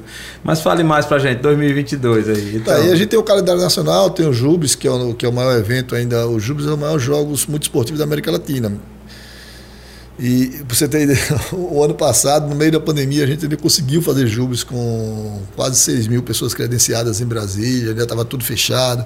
A gente conseguiu começar o ano com, com os esportes, que é uma outra novidade aí. A gente tem seis franquias rapaz, jogando. É um universo rico, rapaz. Eu tô, tô encantado, ah, não, assim. Não, é, são opções, oportunidades. Você tem o cara que joga o Free Fire, joga o LOL, como você tem o cara que joga futebol, que luta judô, que faz escalada, que faz o surf. Então é um, é um leque muito é grande um leque, de modalidades é um que dá, um, é, dá uma, uma canseira grande também. é, as oportunidades são muitas, né? Mas, Luciano, trocando bem miúdos, vou falar aqui, vamos falar aqui para a audiência, o estudante que está lá no nosso interior do estado, uma escola municipal, e que tem um sonho de fazer esporte. E ele não conhece nada. Ele chegou agora, ligou lá o, no, YouTube, foi lá e viu lá, Destrava Podcast, e está lá ouvindo a, a, o bate-papo com o Luciano Cabral. Ele está. Quer entender o que, o que é que ele. O que é que a, a, a confederação, o que é que você tem para falar para essa pessoa, para esse estudante lá, que ele está terminando o segundo grau e ele vai fazer a universidade, ele está indeciso e ele quer e ele tem um sonho de fazer esportes. O que é que ela oferece de forma prática, assim, trocando em miúdos, numa linguagem bem. Porque assim, uma coisa é você falar para a galera que está aqui em cima, que já conhece bastante, outra coisa é falar para essa pessoa que eu estou citando aqui. O que é que você diria? É uma fala bem polêmica, o Gerson gosta de provocar, mas é o meu papel provocar é, isso aí. É, é, é, um direito dele, cara. Se a universidade é pública, ela tem recursos para isso. Boa. Ela pode não ter escuta gestão. Escuta essa, escuta essa. Ela pode não ter gestão, ela pode não ter um reitor, para o reitor é, interessado no esporte, mas tem recursos para isso. Tá? É um direito do aluno. Ele, tá, ele tem que se mobilizar. Eu fiz muito isso aqui. Sim, Reunir sim. os colegas no gabinete do reitor e dizer: olha, eu quero que tenha o esporte. É uma obrigação sua ofertar o esporte. Entendi. Você recebe para isso. Né? O professor da universidade pública, Lógico, ele não é Deus. Importante demais. Ele é um agente público, é um servidor sim, público. Sim, sim, sim. Que tem que executar o que é um direito do aluno. Ele tem direito a usar as praças esportivas, a universidade tem que ofertar o esporte. A educação física não é obrigatória no currículo, eu concordo com isso. Mas a oferta do esporte, sim. Hum. Né? Tem que ter os equipamentos, tem que ofertar. A instituição privada é uma relação de comércio você faz pressão. Olha, você tem que ofertar. A faculdade Sim, tem que ofertar. Lógico. Não quer? Eu pego minha matrícula, chamo meus 30 colegas de sala de aula e vou matricular em outra faculdade. Que tenha. No instante, o diretor vai mudar o pensamento certeza, dele e vai ofertar. Com certeza, com então, a, a, instituição tem que ofertar. A grande maioria das instituições hoje ofertam esporte, tem sua oferta esportiva. Então, o garoto que está numa cidade mais distante, no interior do estado, ou em Maceió mesmo, ele precisa saber que Existe a organização entre os alunos, que são associações atléticas, que é uma cultura que o Brasil tem, que é bem interessante. É o movimento dos alunos pelos alunos. As atléticas são bem fortes, é, a gente distorce um pouco, porque a gente só vê sempre o mal, né? a é. informação da, da confusão ali. Ah, teve confusão, teve festa, teve balada. Faz parte da idade, né? Todo jovem quer ir para festa, quer ter as suas. Sim. Isso faz parte, mas eles também fazem um movimento de esporte, fomentam o esporte, incentivam o esporte. Então, as atléticas têm um papel extremamente importante no fomento à, atividade esportiva, né? Envolver ali, o cara não tem habilidade com nada, aí participa da charanga, ele é da torcida, ele, ele se envolve com o esporte e o resultado é outra coisa. A performance esportiva é outra coisa. Mas o importante é ele estar nesse contexto. É, e quando ele tem uma performance melhor, existe uma oportunidade que são bolsas, Gelson. São hum. bolsas de esporte. Então, a CBDU, a gente contabiliza bolsas relevantes. O que é uma bolsa relevante? É uma bolsa que vai dar um desconto a partir de 50%, de 50% a 100%. Se a faculdade dá um desconto de 30%, a gente não contabiliza. Nós temos os números de 2019. Né? 2020, 2021, por conta da pandemia, a gente não, não considera números é, que são reais ou que possa transcrever a realidade. Em 2019, nós tivemos, tivemos mais de 16 mil bolsas em todo o Brasil. Que esse, para mim, é o meu maior orgulho na gestão. Boa. É saber que tem 16 mil brasileiros que só têm acesso ao ensino superior, que estão conquistando sua profissão por conta do nosso calendário. Então, eles estudam porque são atletas universitários, disputam jogos universitários. Muitas dessas bolsas, esses atletas nem sequer alcançam as competições nacionais. Eles são ofertados pela rivalidade no Estado, joga no Estado, mas como só classificam a equipe para a fase nacional, ele nem chega, mas ele só consegue estudar. Então, vez por outra, a gente recebe um, uma mensagem, um direct, um e-mail, agradecendo, fala, pô, eu sou, hoje eu sou fisioterapeuta graças à CBDU. Você não tem nem ideia quem é o cara, assim, mas a mãe às vezes agradece, enfim. E, e, alguns desses profissionais vieram trabalhar conosco, né? Esses dias aí tem um funcionário que foi ele recebeu uma proposta extraordinária de emprego e era um funcionário muito bom do departamento financeiro, muito bom mesmo. E eu até achava que esse cara, para o que ele ganha, ele é muito bom. E na despedida ele fez um relato, falou, Luciano, eu, eu vim aqui porque eu era jogava futebol, era goleiro, era muito pobre, minha mãe era, não lembro, acho que era serviçal, lavadeira, não lembro. E eu só consegui estudar porque eu fui para a equipe da universidade, me formei, é, e assim que eu me formei, eu fiz questão de vir trabalhar aqui para retribuir, cara, porque senão eu não conseguia nem, nem eu não pagava o ônibus. E a, a, minha bolsa na universidade me deu condições de estudar, ser um profissional, tá? Cara, todo mundo se emocionou, porque, pô, e o cara não contou isso. Ele trabalhou conosco dois anos, trabalho extraordinário e foi de retribuir. Então, assim, tem oportunidade para todo mundo, você busca. O nosso site é cbdu.org.br. Isso, era isso que eu ia perguntar. Faz contato com a confederação, lá tem os nossos contatos, a gente vai orientar, a gente, a gente tem mapeado aí as universidades por todo o Brasil, públicas e privadas, a gente sabe quem buscar, quem procurar, quem provocar, a gente ajuda na provocação. É, para que você tenha acesso ao esporte. Se você já está matriculado, beleza, você quer ter uma bolsa, a gente quer mais é que os jovens tenham acesso ao ensino superior, à formação, à educação e possa praticar sua atividade esportiva. Ser atleta, ter resultado é consequência. É, é consequência. E depender da sua performance, é, é, é um outro é. aspecto. É, eu acho que o esporte, essa dica que você está dando é de substancial importância, ou seja, há caminhos, há meios, né? e aí vai da conquista, da busca, e o primeiro passo pode partir daí. E o esporte, para quem decide seguir mesmo, eu acho que é uma coisa muito esperançosa, né? Aquela coisa que você disciplina, que faz a diferença, Está é, tá escrito isso, ninguém que. Aliás, em nenhuma outra atividade, se você não tiver o mínimo de disciplina, você consegue ter êxito. Mas o esporte ele pontua muito mais, uhum. muito mais, não é isso? É, uma pergunta ainda sobre essa participação da CBDU. Existe uma ligação com os municípios, assim, tipo, as prefeituras, elas podem é, requerer, ou, a CBDU ser uma ponte para implementar algum plano desportivo no município em si? Ou isso é, é ligado mais às universidades somente? A nossa relação depende, né? É, o ingresso no sistema depende das instituições de ensino superior. Existem instituições municipais, existem universidades municipais ah, também. Ah, tá. A nível de Brasil. A né? nível de Brasil. Alagoas não tem, não tem. Acho que no Nordeste, Pernambuco é o estado que, que tem mais forte. No Sudeste, em Minas, ele é muito forte. Tá, Goiás. Entendi. Ah, entendi. É. O município que tiver uma universidade, sim, é. aí tem, tem o caminho. Mas os eventos esportivos, sim, a nossa relação dos eventos são com os hum, municípios. entendi. E gera um grande entendi. impacto econômico. Então, Pronto, era isso que eu queria ouvir. É, porque, como, como isso acontece? Está na prefeitura de Fulaninho lá, não vou citar o nome de cidade. Não, semana que vem né? a gente tem vistoria. A gente vai visitar Joinville, o prefeito Boa. esteve conosco no Jubes do ano passado. Nós, vamos, nós estamos dialogando com, com a cidade de Aracaju, também com o governo do estado de Sergipe, ali é, é, é governo e prefeitura juntos.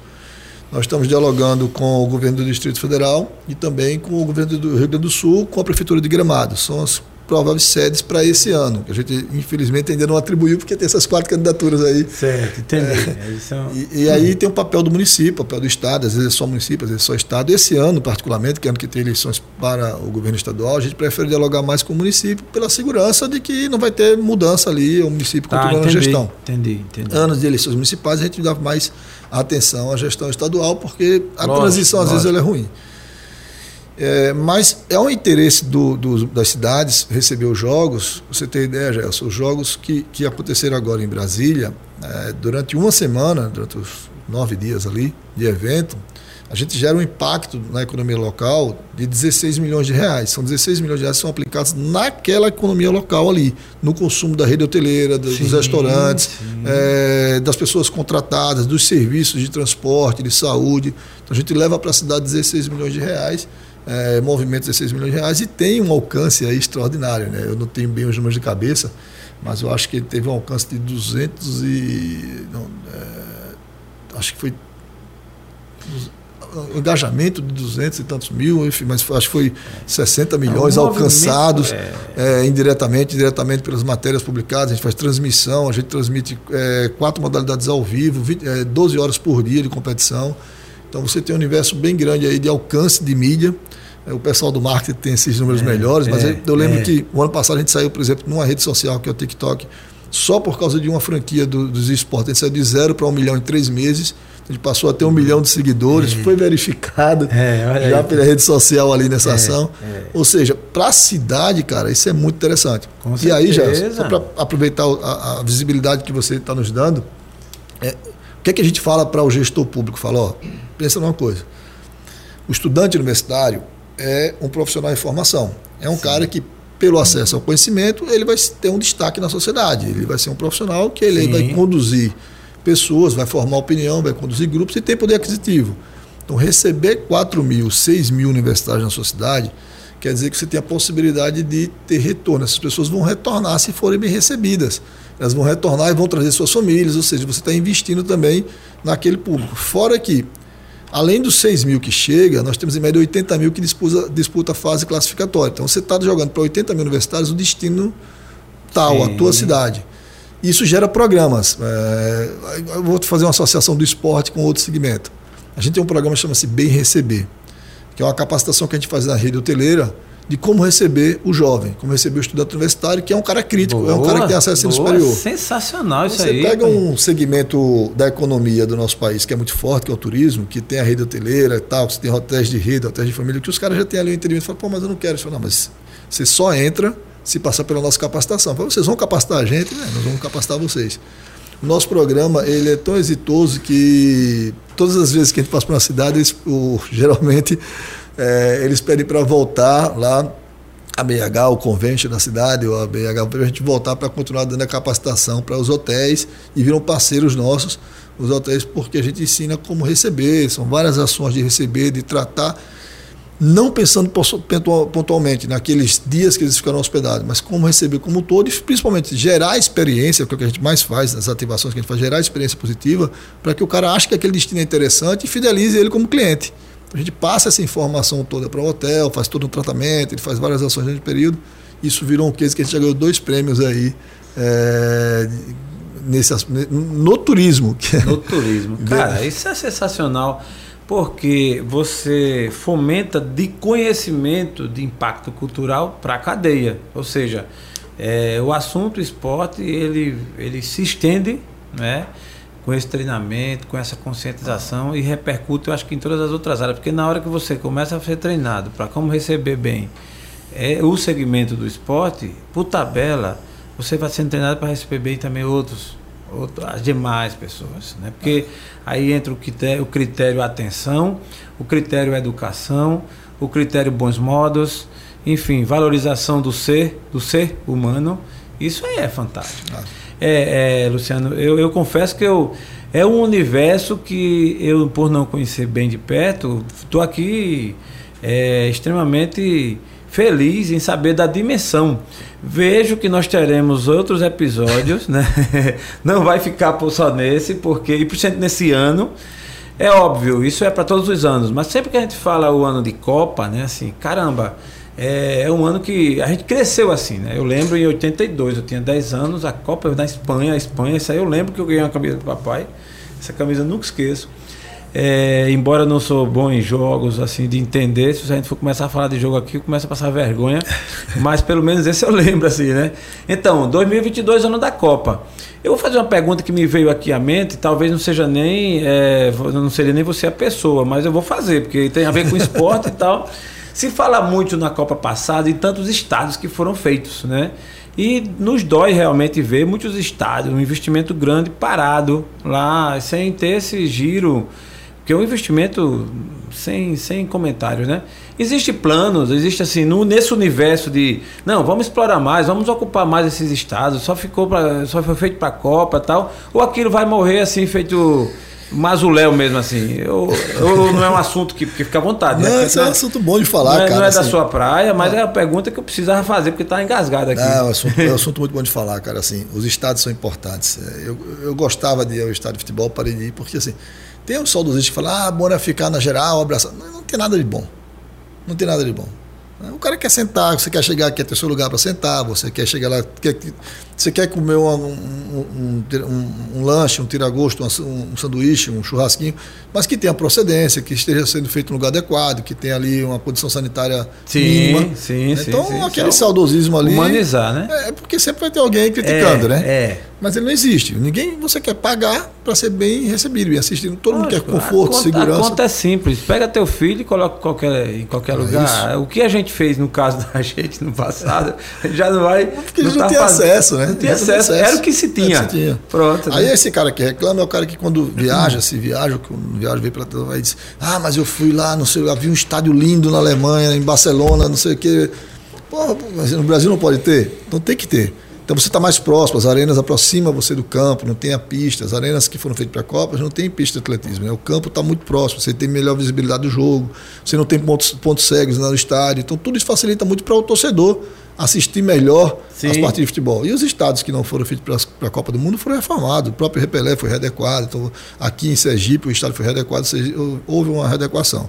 Existe uma discussão sobre os estados que foram feitos, por exemplo, no Mato Grosso, no Amazonas. É, eu estive no Mato Grosso, eu vi lá. Um... Mas as pessoas não entendem também é o seguinte: o Amazonas está muito distante, as pessoas não vão lá falar, ah, mas lá tem, lá tem time de futebol. Você não, você não conhece os times porque eles não estão jogando a Série A. Né? E a Série B começou a ganhar um destaque de uns anos para cá. Hoje a Série B é extremamente disputada. Inclusive, esse ano vai ser muito disputada, né? Ah. A gente não conseguiu que o CRB e o CSA entrassem e a gente ficou ali, na... porque esse ano vai ser mais difícil, né? Você tem times mais fortes ali, tem o Cruzeiro que não entendi. passou, tem o Vasco, tem o Grêmio que desceu. Então vai ser uma disputa muito grande. É, mas é, a Série B começou a ter visibilidade. Daqui a pouco a Série C vai ter visibilidade, porque o esporte. Então, no Amazonas existe uma paixão pelo futebol. E por que o cara mora no Amazonas e o cara não tem direito a ter uma arena? Você vê o impacto do, do, da, da, arena no, Mato Grosso. O Cuiabá está aí, está jogando, subiu para a Série A. Mas isso é fruto de que é um processo. Os times vão se fortalecendo, vai melhorando, vai vendo a possibilidade de jogar, você vai ter mais qualidade na, no evento. A infraestrutura ela facilita isso, ela é um facilitador, não só para o público, mas para o sistema. E, e aí existe aquele, aquele aspecto que é você é, multiplicar o bom resultado pelo bom exemplo. Né? Então você teve um, o CSA fez uma, uma, trajetória grande, o CRBD foi ali, daqui a pouco tem dois clubes em Alagoas que estão disputando bem a Série B, tiveram possibilidades reais de subir para a Série A, outros clubes se motivam, você vai fortalecendo. O próprio torcedor de Alagoas passou a ter um comportamento diferente.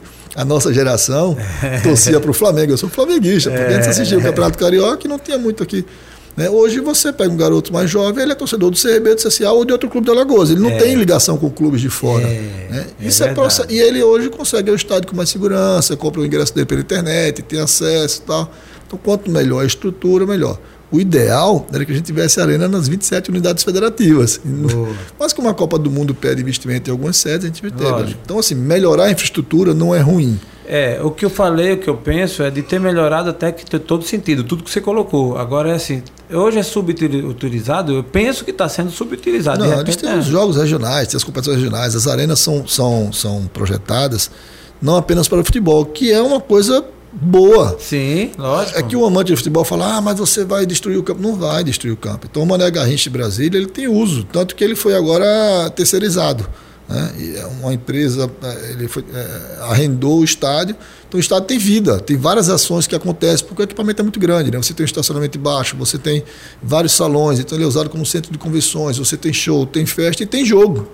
Né? E, e, aí tem o próprio campeonato do Distrito Federal, estou usando ali, que são clubes que não têm tanta torcida, porque o, o Distrito Federal ainda não, não, consolidou uma população que nasceu, viveu e, e né? tem as Entendi. pessoas que vão, porque você tem duas Brasílias. Você tem a Brasília, as pessoas que vão lá trabalhar e voltam, as pessoas que moram lá, Lógico. que nasceram lá, que é. estão tomando conta da cidade. Essas é. pessoas estão crescendo. E aí estão começando a se apegar à cultura local, criar uma cultura, porque não tinha cultura local, mas estão criando a cultura local, se apegando a um clube, se apegando a outro, então é um processo. E o equipamento ele é utilizado não apenas para o futebol.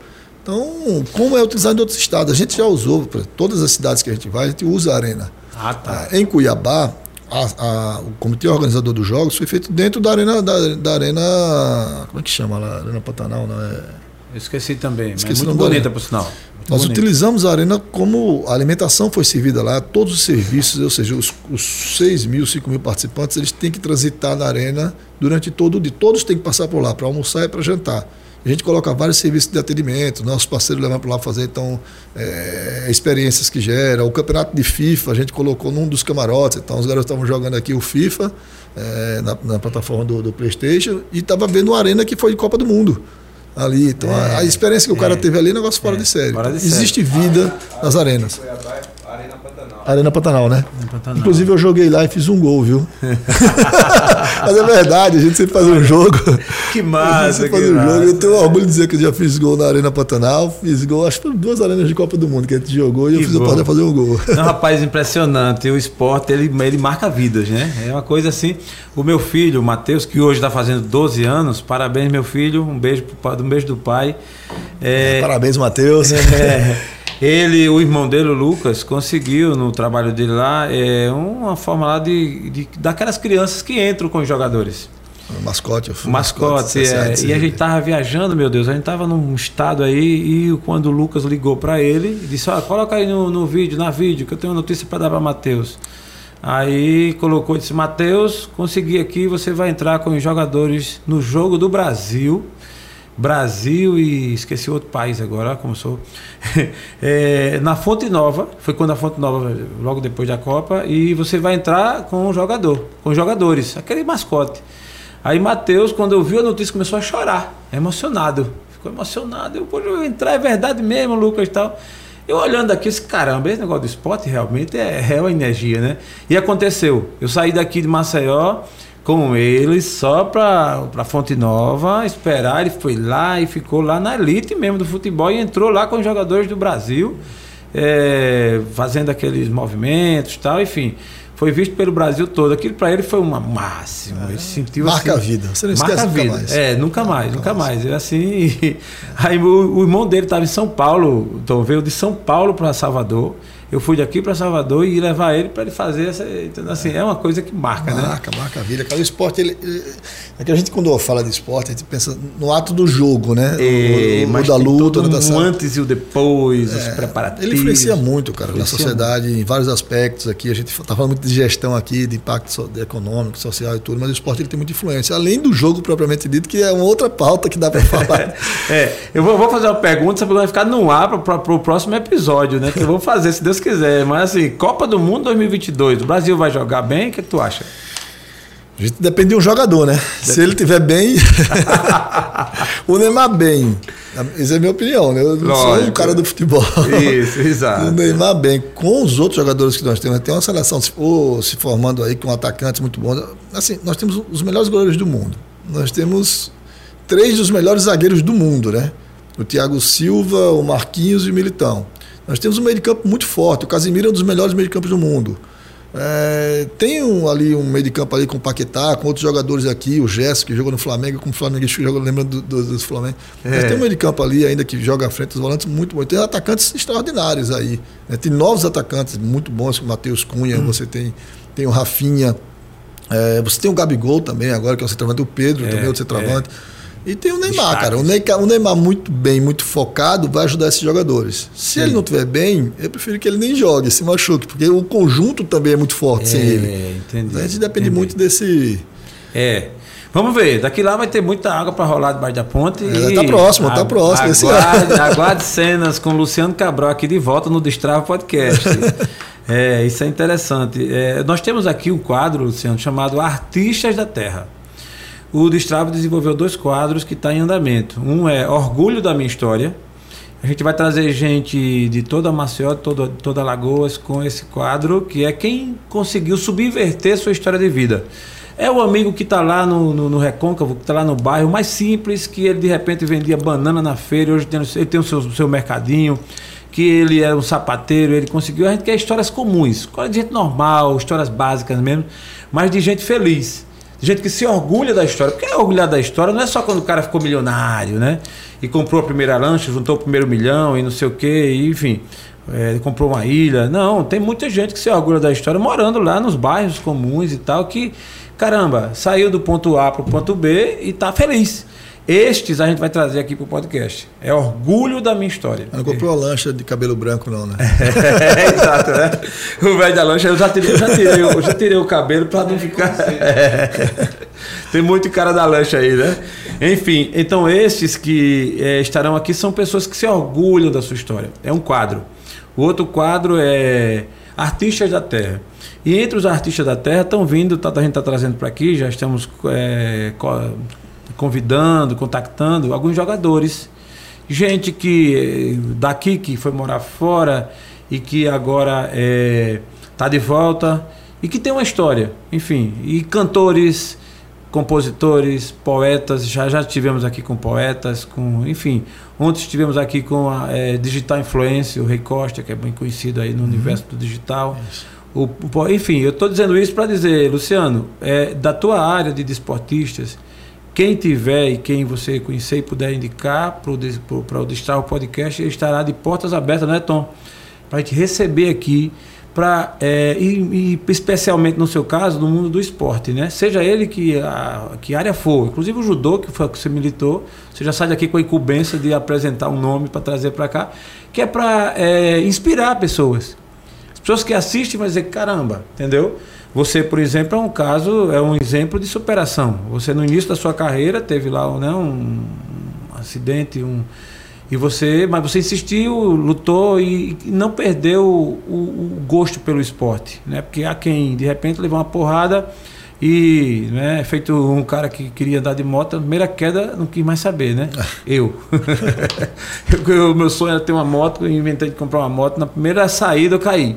Mas não andei não, foi na João da Vinda. Caí, não levantei nem a moto. Lá deixou a moto? Não, já deixei a moto. Não, aí assim, só fiz rasgar a calça e o joelho. Besteira. Mas eu não levantei a moto. Eu chamei um amigo, levante e guarde ela e eu vou dar fim, porque eu não ando mais de moto.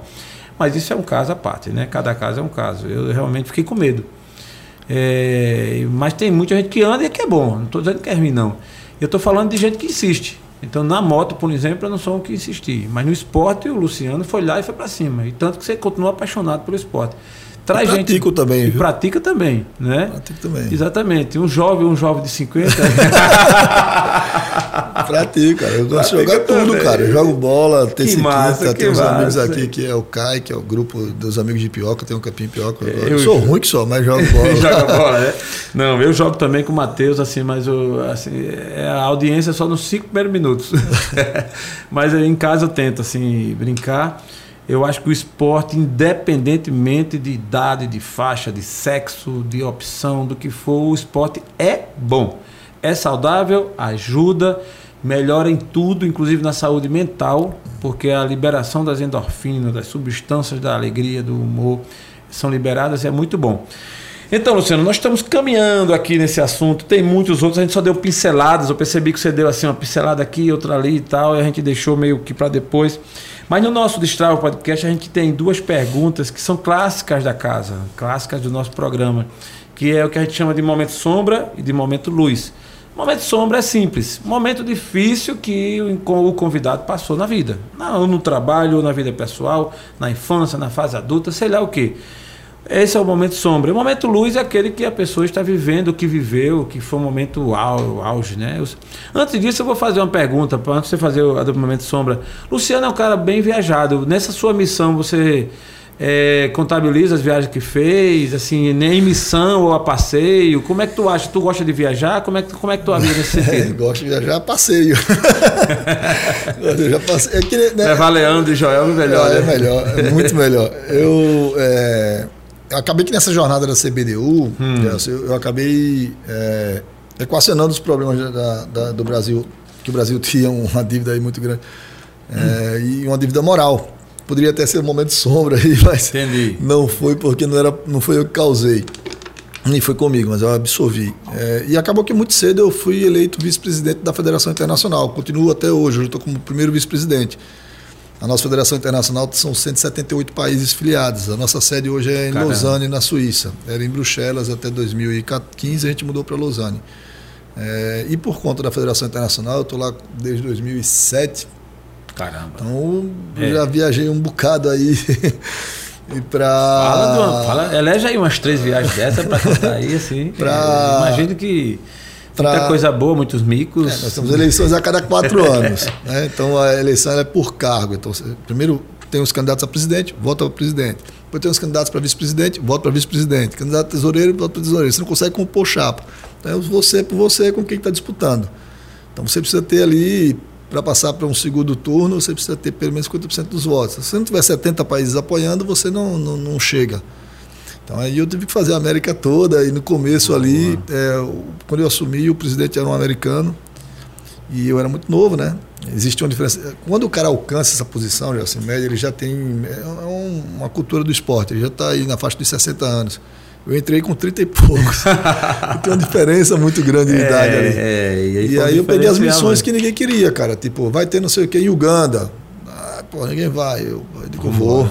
Vai ter não sei o que. Os- Quando eu falava assim, ah, vai pra, pra França, vai pra Espanha, todo mundo queria ir. Lógico, né? O cara quer ver É, ator. eu não lá, escolhi quer- destino, não. Eu escolhi as missões e aí foi muito legal, cara. Hoje eu, eu tenho aí hoje a minha, digamos assim, meu colégio eleito- eleitoral na Federação Internacional hoje são os países, a América toda, né? A América, a América toda, tá, a gente tem um bloco bem fechado.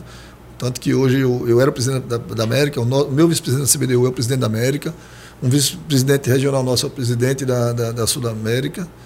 Então, a América toda, a gente tem os 32 países fechados conosco. A África, né, eu tenho boa parte da África. A África que fala inglês e a África que fala francês, assim. Então, são 52 ali. Eu sempre saio dali com uns 40 votos. Tenho um- uma relação muito boa com o Oriente Médio, ali, os países ali do Oriente Médio, tem uma relação muito boa, e uma boa parte da Ásia. A Europa é que eles são muito confusos, eles brigam muito entre eles. É, é. Eles, com o brasileiro, transita bem. Então, por essas regiões, eu tive que viajar, viajar bastante, cara. E assim, o Brasil, eu tenho a felicidade do esporte ter, ter me dado a oportunidade de conhecer todos os estados do Brasil, todas as capitais do Brasil e muitos municípios, assim. Mas isso desde quando eu era atleta, né? Que eu, Entendi, viajava para lutar, viajava para competir, depois viajei como árbitro, viajei como técnico, isso... É, respira, respira. Existe um peso, cara, assim, é, é, tem um preço, tudo na vida tem um Lógico, preço. tá? lógico, Então, assim, é, a Joelma foi muito compreensiva né, comigo é, É. no casamento, e o Leandro, meu filho, porque é, você se afasta muito, cara.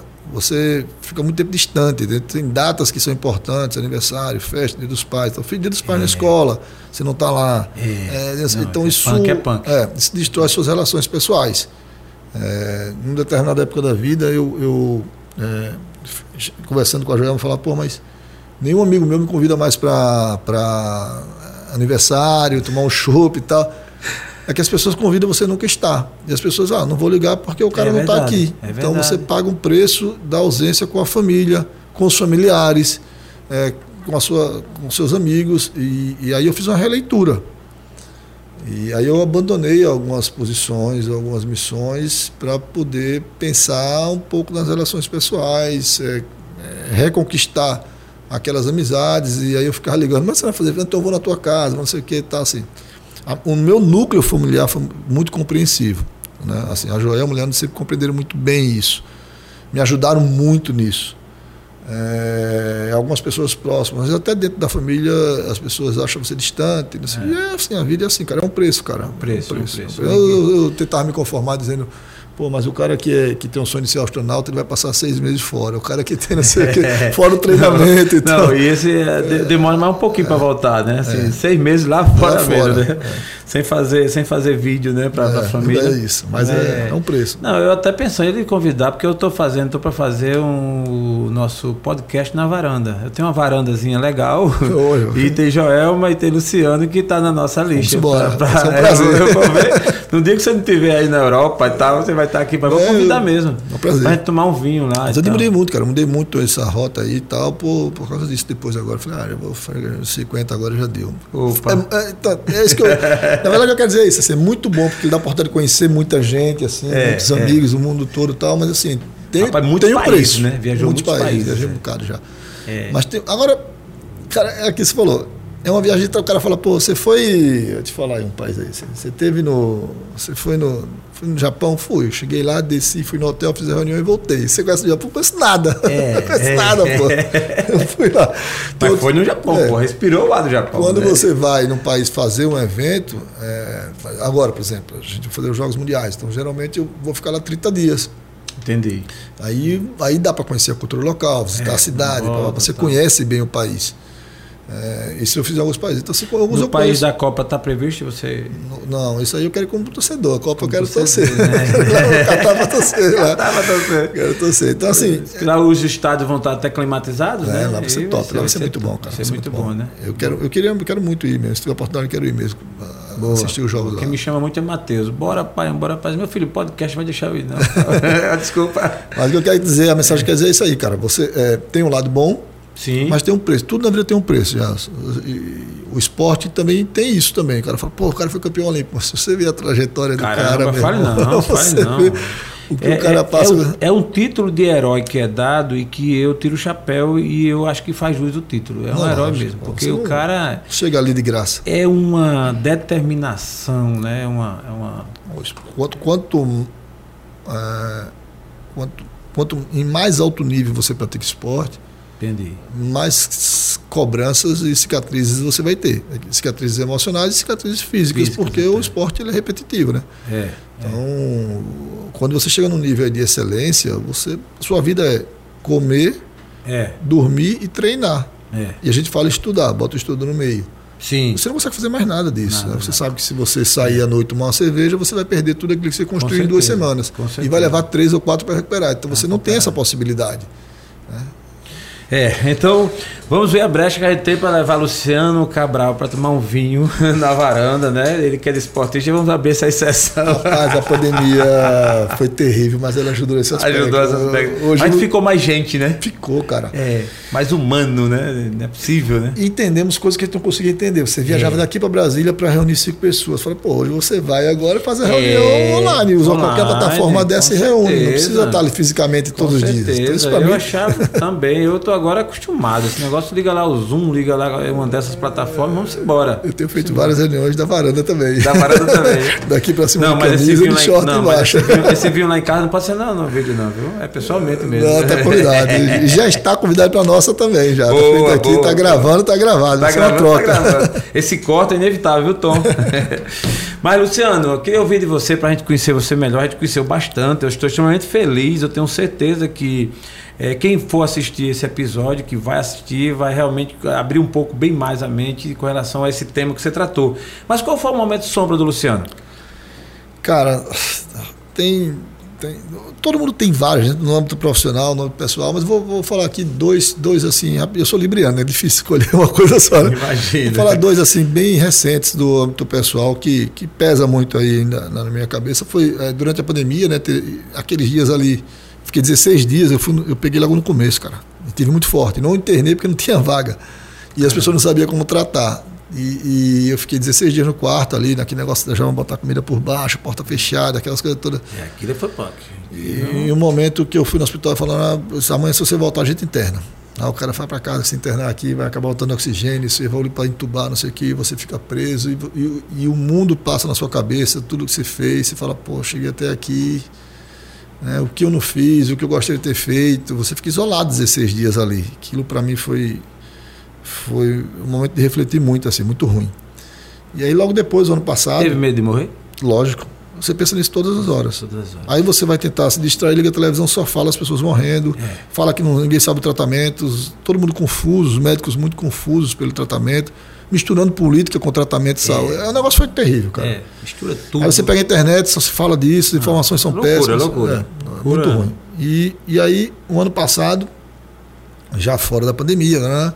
Eu fui visitar minha irmã mais velha, é, dia das mães, levar uma cesta para ela, depois que minha mãe morreu, eu tenho uma relação muito forte com ela. Quando cheguei lá, ela me abriu a porta, se emocionou, me atendeu, infartou e morreu nos meus braços. Não. Então, é, são traumas que. Que aí, cara, é, qualquer outro momento de Não, fica para trás, não, entendeu? fica Porque trás. os profissionais Fica, você fica, fica. resolver. Aí você pensa assim, sabe? Dinheiro resolve. É, qualquer perda profissional que você tenha, é, você supera, cara. Você. Mas assim, uma perda dessa, acabou. Então. Não É, tem. não, não tem, não tem realmente, assim, é, são coisas da vida que a gente quando escuta, a gente sempre faz uma correlação na nossa também, né? A gente vive isso. E que são fortes e muito mais para quem viveu. É. Né? Então você falou aí da mãe e da irmã, e a mãe, que a irmã que representava, né, em tese, sentimentalmente. Dispensa comentário, meu amigo. Eu entendi tudo, a mensagem está dada. Vamos seguir aqui com o nosso Destrava Podcast, que veio para ficar, conectando pessoas, conectando ideias. Você que está nos assistindo, por favor, se inscreve no canal, deixa seu like, aciona o sininho, faz seus comentários. A gente pode encontrar o Luciano no arroba Luciano Cabral com dois L's. Não é assim, Luciano? Isso. Com certeza ele tem um conteúdo muito bom e está disponível de repente para tirar uma dúvida sua, não é? Não, com certeza. E Isso é muito bom. E nos nossos comentários também, a gente remete para o nosso convidado. E assim, o bom aqui é que a gente tem esse papo franco, bate-papo franco, aberto, sem, sem, sem ladeira, né? E, e a gente se conhece melhor, se conecta, e se conecta inclusive com a audiência. Porque isso é que é o bom. Mas na sequência nós temos duas perguntas, né? A pergunta 1 um, você já respondeu aí do MS, do Momento Sombra. Agora a gente quer ouvir também o Momento Luz, né? Eu quero saber quando foi assim o um momento que você até agora. Lógico que você é um cara da guerra no sentido do esporte e vai vir muitos momentos luzes ainda, né? Que essa vida tem muita estrada pra, da terra para conquistar. Mas qual foi o momento luz de Luciano Cabral? Então, como eu te falei dois aí, sombra, eu vou para dois luzes. Um que, é. um que foi a solução do outro, cara. Também foi. No dia dos pais, eu eu, eu tava praticamente liberado ali do, do Covid, e aí o Leandro entrou no quarto com a Joelma, com, com a roupa assim e tal, mas me abraçou tal, a gente pôde comer ali, eu fui jantar com eles um pouco distante na varanda tal. Caramba. Falei, pô, tô de volta. Ufa, né? Rapaz, então, é, é, foi, é, luz, é, é luz, luz, é luz. E acho que é. Eu, eu, eu, sinto, eu sinto isso, cara. Eu sou um cara muito da emoção, eu brinco muito. Minha mulher da razão, né? Que ela é engenheira. Então ela mexe muito com número, com conta. Embora ela seja uma pessoa de emoção também, mas eu sou. Eu me seguro porque eu, eu, eu choro fácil. É. Eu choro fácil. Se mexer muito. mas esse seu momento luz. Você vê na depressão de ver ali tudo parado, você vê ninguém, você porra, indo. Caramba, você, é, e você, sou eu, né? você tá indo também e você volta. E do, eu acho que um momento luz da minha vida como todo tem sido a, a, minha eleição na CBDU a primeira vez, cara, que me, me, me projetou para um, um, ambiente de conectar pessoas, de fazer network, de conhecer o mundo, conhecer pessoas assim, que me deu uma, uma, uma trajetória de vida que talvez se eu tivesse enveredado pelo escritório de direito não tivesse tanto, lógico, tanta, lógico. tantas possibilidades. Então acho assim, foi uma, uma porta de muita luz que me deu a chance de, cara, de, de construir uma história aí na vida. Muito bom, cara. Você tá de parabéns. Geralmente a gente brinca e dessa vez eu não brinquei, mas vou deixar registrada essa brincadeira. Tá, pode brincar. é uma resenha que eu faço quando eu pergunto o momento luz. E geralmente eu gosto de fazer quando a Renata tá aqui, minha esposa, né? Só no dia que foi quando casou, né? Rapaz, eu esqueci isso. Joel, pula. É, pode, mas... pode repetir, pode. É, porque assim, como, como a gente pode dizer o que quer, pode repetir. Eu brinco muito isso, mas é assim, a gente sabe que é um momento muito importante. No caso, a gente percebe se é bem casado, eu também, graças a Deus. Aí a gente, mas a gente não deixa de brincar, que é para tirar essa onda. Lógico, lógico. Chegar em casa, levar uns beliscões, né? Normal. A Joelma também vai lhe dar uns cascudos, mas passou. Aí negocia e resolve. Mas, Luciano, é uma honra, cara, até estar tá tratado de todos esses assuntos, de todo, não, de um assunto tão rico, né? Porque é um só uma temática a gente deixou aqui vários títulos para outros episódios, né? Mas eu queria deixar essa bola no seu pé para você, de repente, fazer algum complemento, falar alguma coisa que você acha interessante ainda sobre esse tema, fazer seus agradecimentos, considerações finais, enfim, fica à vontade, a palavra é sua para você falar para a sua audiência, para seus amigos, para nossa audiência, com certeza vai crescer cada vez mais. Esse episódio será muito assistido. Eu não tenho dúvida disso, vai ser bem indicado. Mas com a palavra, Luciano Cabral. Tá, Jess. Cara, queria dizer, a gente vai falar de esportes aqui, né? Então, eu queria deixar a mensagem que o esporte é uma coisa que, além de tudo que a gente falou, é, é, é uma coisa que todo cidadão, toda pessoa deveria pensar em praticar para o seu bem-estar físico, mental, para a promoção da saúde. Né? Então, o esporte é realmente você é, é, é, uma, é um instrumento de qualidade de vida né, que a gente deve se estimular a fazer, estimular as pessoas próximas, estimular o filho. Nós que somos pais, não entre nessa coisa de que vou punir meu filho tirando ele do esporte. Não faça isso, porque uma hora de esporte por dia não vai prejudicar o rendimento dele, nem é castigo. Não chegue naquele momento dos 16 anos e largue o esporte para poder estudar, porque também não vai atrapalhar, muito pelo contrário. Né? Pesquisas apontam de que você ter aquela hora de esporte, uma hora, duas horas de treinamento, ajuda inclusive no desenvolvimento do intelecto, dos seus resultados no estudo. Então estimule, oriente seu filho a continuar a vida esportiva, que é uma vida saudável, cara. É a vida se a gente, para você ter uma vida saudável hoje, você ou você trilha pelo caminho da religião, ou você trilha pelo caminho do esporte. São dois instrumentos de você fortalecer os laços, você ter uma relação mais saudável na sua vida, independente das suas escolhas profissionais, pessoais. Então fica a mensagem de que busque o esporte, o esporte é muito legal, a gente fica coroa aqui, nós dois aqui praticando esporte, indo na academia. Vou fazer beat tênis. se encontrando na academia, fazendo beat tênis, é. futebol. Então, assim, essa mensagem de esporte é muito forte. A gente falou de esporte sobre gestão aqui, mas o jogo pelo jogo, o nadar por nadar, ele é muito divertido, ele é muito gostoso, a prática esportiva. Então, a gente que é apaixonado pelo esporte, todos os problemas, todas as conquistas da gestão é uma questão nossa, assim, tá? mas em geral para a população é a prática esportiva, né? Dar aquela caminhada aqui na praia, pô, eu adoro caminhar na praia ali, correr, você né, ver a nossa cidade, então uma mensagem de esporte é muito grande. Agradecer a doutora Jama Marinho, né, nossa nutricionista, minha esposa, que nos apresentou, né, deu, deu prazer de vir aqui hoje gravar com você aqui, participar do seu podcast, né, Destravo. Vou passar para o pessoal do marketing da CBDU para acompanhar, para também dar publicizar esse, esse podcast de hoje. Agradecer a você, Gelson. Muito interessante. Eu nunca tinha participado.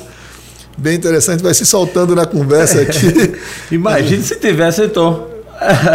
Mas é bem legal, cara. Bem é... legal. Agradecer o Tom aqui pela, pela ajuda aqui, está na edição ali, acompanhando. E é isso, cara. Estamos à disposição. Parabéns pelo teu programa aí. E vamos sim, vamos dedicar colegas para cá. Acho que você levar conhecimento para a população, acho que isso é legal, cara. Assim, acho que todas as pessoas têm a oportunidade. Quanto mais a gente puder distribuir conhecimento, lógico, que as pessoas tenham acesso à informação, lógico, lógico, é, a gente ajuda a melhorar a nossa vida também, né? Porque com certeza, com acaba certeza. contaminando o ambiente. É isso, cara. Obrigado. Destrava Podcast, quer agradecer de coração. Cara, assim, eu lhe conhecia pelo virtual, né? Conheci pessoalmente hoje, foi uma grata surpresa. Realmente é o cara que se diz tímido, mas assim, de tímido tem muito pouco desempenhou muito bem. Você, além de ter conhecimento técnico, é muito bom, é um cara simpático também. Né? Assim, é um cara que eu acredito que você já tem uma jornada de sucesso e vai ter sempre por conta dessa postura. Então vamos estar juntos. O Destaque Podcast agradece é, por tudo que você passou e deixando certo que voltará aqui nesse 2022, principalmente, que é um ano marcante para a nossa história e dizer a você que continue essa pegada. A sua mensagem, eu não vou nem ler essa mensagem, eu vou, vou, vou só parafrasear, fazer uso das palavras dele. É, abrace o esporte. Abrace o esporte que só tem a ganhar. Isso, é, essa é a verdade. Luciano, muito obrigado. Valeu. Até a próxima, se Deus quiser. Forte abraço, Destrava o Podcast, conectando pessoas, conectando ideias.